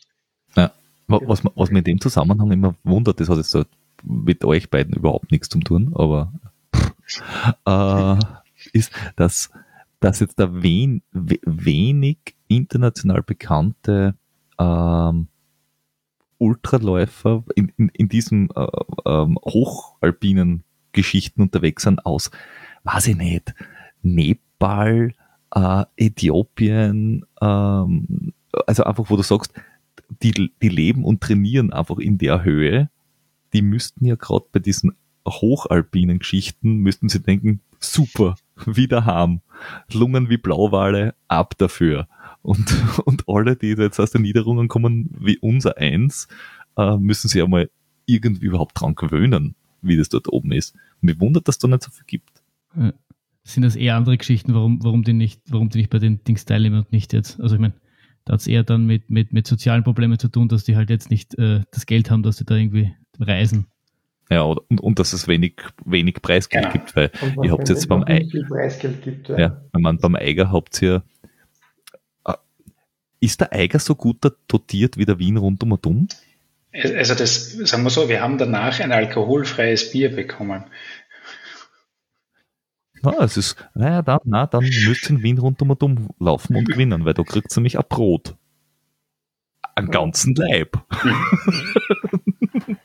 Aber den nicht zu schnell auf, aufessen, weil sonst. nicht auf einmal essen. äh, um, ähm, aber nachdem wir Leadville und Western States schon so ein bisschen äh, anklingen haben lassen, was äh, habt ihr eigentlich jetzt noch, also habt ihr dieses Jahr noch irgendwas am Plan, wo ihr sagt, auf das fiebert ihr hin oder ist schon alles auf 2023 jetzt ausgerichtet? Puh, ich muss sagen, ich bin natürlich jetzt aufgrund vom UTMB ein bisschen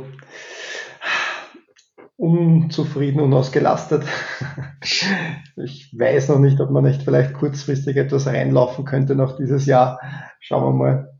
Ähm, aber nächstes Jahr ist auf jeden Fall die Trail-Weltmeisterschaft in Österreich, bitte. Ja. Ganz, ganz groß. Ähm, ähm, Innsbruck und äh, Innsbruck.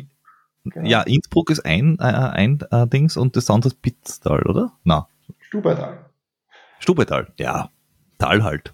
äh, also Innsbruck, Stubertal. Ähm, was ist bei diesen Weltmeisterschaften? Also was ist da alles dabei? Äh, Skyrunning, uh, Berglauf, Ultra, also wie kann man sich das vorstellen?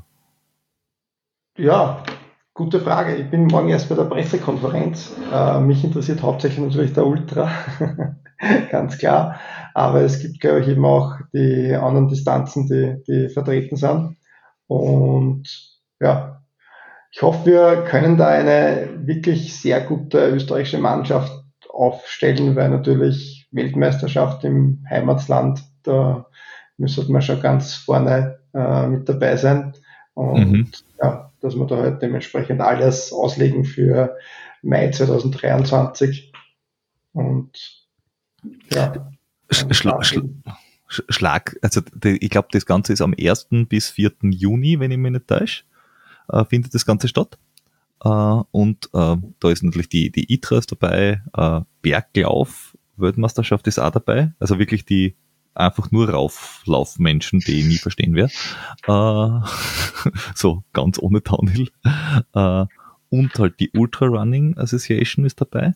Was mich, was mich ein bisschen verwirrt ist, wenn das Anfang Juni ist, äh, man merkt nicht wirklich, dass sie irgendwelche anderen Veranstaltungen groß jetzt da anpasst hätten, weil man, man denkt sich, ja, wenn das jetzt, wenn die großen Verbände sagen, uh, wir machen jetzt eine Weltmeisterschaft, dass man sich denkt, na gut, dann schaut man, dass die anderen bekannten Rennen jetzt da vielleicht eine Woche vor, eine Woche zurück oder so geschippert werden, weil äh, sonst da teilen sie halt die, die, die Weltklasse-Athleten einfach auf. Meinst du, haben die äh, haben da so Weltmeisterschaften wirklich so eine Anziehungskraft auch im Trail-Bereich? Wie, äh, was nicht, UTMB, Western States? Ich hoffe, es wird mehr, auf jeden Fall. Mhm. Ähm, ich hoffe, dass das halt jetzt ein bisschen auch wegkommt vom, sagen wir mal, sehr äh, sponsorlastig getriebenen äh, Veranstaltungsreihen, äh, die dann halt hauptsächlich nur ihre eigenen Athleten halt hinschicken in die diversesten ähm, ja, ähm, Veranstaltungsserien, ja, dass das halt viel mehr dann halt in die Richtung geht, dass eben solche Weltmeisterschaften, die halt wirklich so internationalen, die Besten der Besten halt zusammenholt, den Charakter dementsprechend hat ähm, und jedes Land halt dementsprechend die Besten hinschickt, dass das halt trotzdem vermehrt jetzt äh, angenommen wird und dass ja, Innsbruck vielleicht einer der ersten ist, die das unter Beweis stellt und, und äh, da ja, das mehr in die Richtung geht. Weil, mhm. Wenn man sieht, eben die anderen, ja, auch, auch Marken machen natürlich keinen schlechten Job, aber es ist dann halt trotzdem, ja, kein Vergleich, weil, wie gesagt, die, die, die Marken halt dann ihre Leute zu den eigenen Rennen schicken, eh klar. Ja, naja, klar. Das ja. ist halt dann nicht der, der internationale Charakter oder einer Weltmeisterschaft würdig ist. Man, vielleicht ist es für den nächstjährigen IATF vielleicht ein bisschen ein Nachteil, weil der ist auch Wochen davor. Also die, die Leute, die bei der Weltmeisterschaft antreten, werden jetzt wahrscheinlich nicht aus dem Training heraus davor noch einen 100er einstreuen, eine Woche davor, könnte man vorstellen. Naja, äh, aber wenn du den Podcast jetzt gehört hast und weißt, ja, dass du 250 Kilometer gewinnst in drei, drei, Wochen später einen 100 Kilometer Lauf, Kannst du das schon überlegen? Ja, vielleicht haben wir da ja einen Kandidaten in den Reihen. Ja, ja, ja, wenn, man, wenn man schon in der Gegend ist, dann nimmt man das mit. Eh, da, da, da, da brauchst du dann nur das eine Zimmer reservieren. Das, das geht sich aus.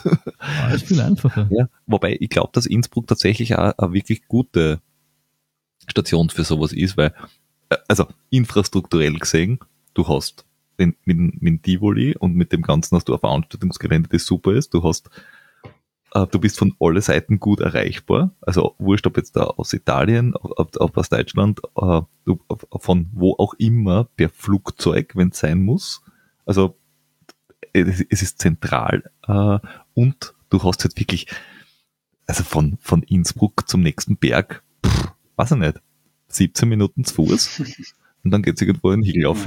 Also das ist jetzt dann nicht so, dass du sagst, oh, wir müssen jetzt da so und so weit fahren, bis wir bei irgendeiner Trailstrecken sind, sondern du bist da ja wirklich quasi umgeben von, von coolen Trails. Mhm. Das ist definitiv, also man, dieser, ich glaube, dieser Flair eben Stadt und die Berge ringsum, das ist schon äh, einmalige Kulisse. Ja. Und ich glaube, das zieht auch hoffentlich viele Athleten ja. dementsprechend an und viele Länder. Ja. Es ist der Chamonix Österreichs. Ich wollte, genau dies, ich wollte dieselbe Formulierung gerade bringen und es hat aber wirklich was, weil du hast, äh, du hast wirklich eine relativ kleine Stadt und dann halt wirklich rundherum richtig coole Berge und Trails. Also ja. das, das geht schon. Und nachdem auch keinem Tivoli mehr Fußball spielen will oder kann, weil er, kein, weil er das Geld dafür hat, äh, kannst du das Veranstaltungsgelände eigentlich nur noch größer machen. Das ist richtig, aber Flo, denk nicht einmal dran. Der Verteilerkreis wird halt trotzdem nie zentral fürs Trailrunning. Im, Im Verteilerkreis wird noch weiter der beste Fußball in Österreich gespielt, also von daher, das passt schon. Wirklich? Wer wird denn eingeladen? Äh, ah. Ach ja. Ähm, das heißt, du würdest, wirst, bist, ist, ist, das Team ist noch nicht fest, aber du bist äh, definitiv äh, motiviert, bei dieser Weltmeisterschaft mit anzutreten. Könnte man das bin, so sehen? Genau, ja. Also die, die Nominierten stehen noch nicht fest, aber ich bin äh, ja, bis unter die Haaren, Haarspitzen motiviert. Äh, ah. Cool, war bei einer Weltmeisterschaft dabei in 2017 oder 2018 mhm. in, in, Portugal und das war, war schon sehr, sehr cool. Ja, und das soll ich jetzt in der Heimat ähm, zu haben, also auch eben mit diesem ganzen rundum eben diesem diese Eröffnungsfeier mit den Fahnen und allem drum und dran. Und das ist schon sehr, sehr cool, was wir mal erlebt ja. haben. Ja. Na, das, also, äh, äh, auf das freue ich mich an. Ich, ich hoffe, wir, wir werden das äh, äh ganz nahe begleiten, weil wenn es nicht so weit weg ist, kann man da auch ganz gut äh, äh, mitfiebern. Und ich hoffe vor allem auch, dass es ähm, mehr mediale Aufmerksamkeit noch erkriegt wie irgendwelche Trailrunning-Europameisterschaften, die großartige Leistungen hervorbringen, aber halt auch anwesend sind. Aber grundsätzlich überhaupt niemand interessieren, wo im äh, UTMB-Wochen viel, viel mehr quasi mediale Berichterstattung kriegt. Ähm, also da ho hoffe ich, dass, dass das Innsbruck und das Organisationsteam und alle, die irgendwie damit zu tun haben, wirklich mal sagen, Leute, schaut euch das an, das ist äh, cooler Sport, auch zum Zuschauen. Äh, und er ist vor allem vor unserer aller Haustür, weil selbst von Wien ist es nach Innsbruck vier Stunden im Zug. Ja. Ich glaube, das liegt auch an uns, dass wir das halt in unserer Communities und dergleichen weitertragen und sagen, ja. bitte schaut euch das an, das schickt die Besten der Besten. Machen wir Richtig. Also nicht zum Western States, sondern zum Western Skilift fahren. Mhm. Aber das geht ja wirklich perfekt. Anfang Juni, Ende Juni, das passt perfekt. Also, na. ich, ich glaube, ich glaub, du musst ihn einfach anmelden. Aber ähm, wie, wie lang ist die Ultradistanz? Die wird ja nicht 100 Meilen sein, die wird ja kürzer sein, oder? Ich glaube, sie wird sich da eben zwischen 90 und 100 Kilometer bewegen, ja. Also ganz schön schnell. Ich wollte gerade sagen, es ist von Tom ist das eher ein, ein kurzer Lauf. Das ist, das ja, ja, aber das ist ja das Gute eben für den Western States, muss der auch schnell sein, was ja eher hügelig ist. Also das ist äh, opt optimal. Ein optimaler Aufbauwettkampf, ja. ja. Das sollte man ja immer so aber, beim Marathon vorher einen Halbmarathon laufen ja. schnell und dann den Marathon. Das ist, ja. Oder falls dir das, falls dir das äh, zu kurz ist, ähm, der, der, der Ian Sharman hat das mal gemacht, dass er Boston zuerst zurückgelaufen ist, die 42 Kilometer, und dann im Marathon gelaufen ist. Also du könntest einfach die Strecke, Strecke zurücklaufen und dann startest bei der WM und dann sind es 180 Kilometer und ist dann wieder okay, ja. oder?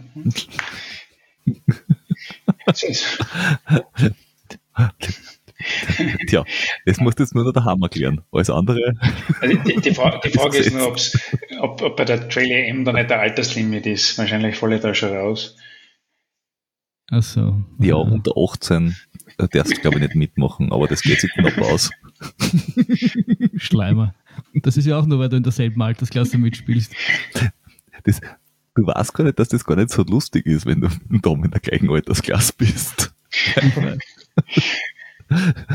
wenn du halt immer dahinter bist. Das ist irgendwie auch nicht so geil. ja.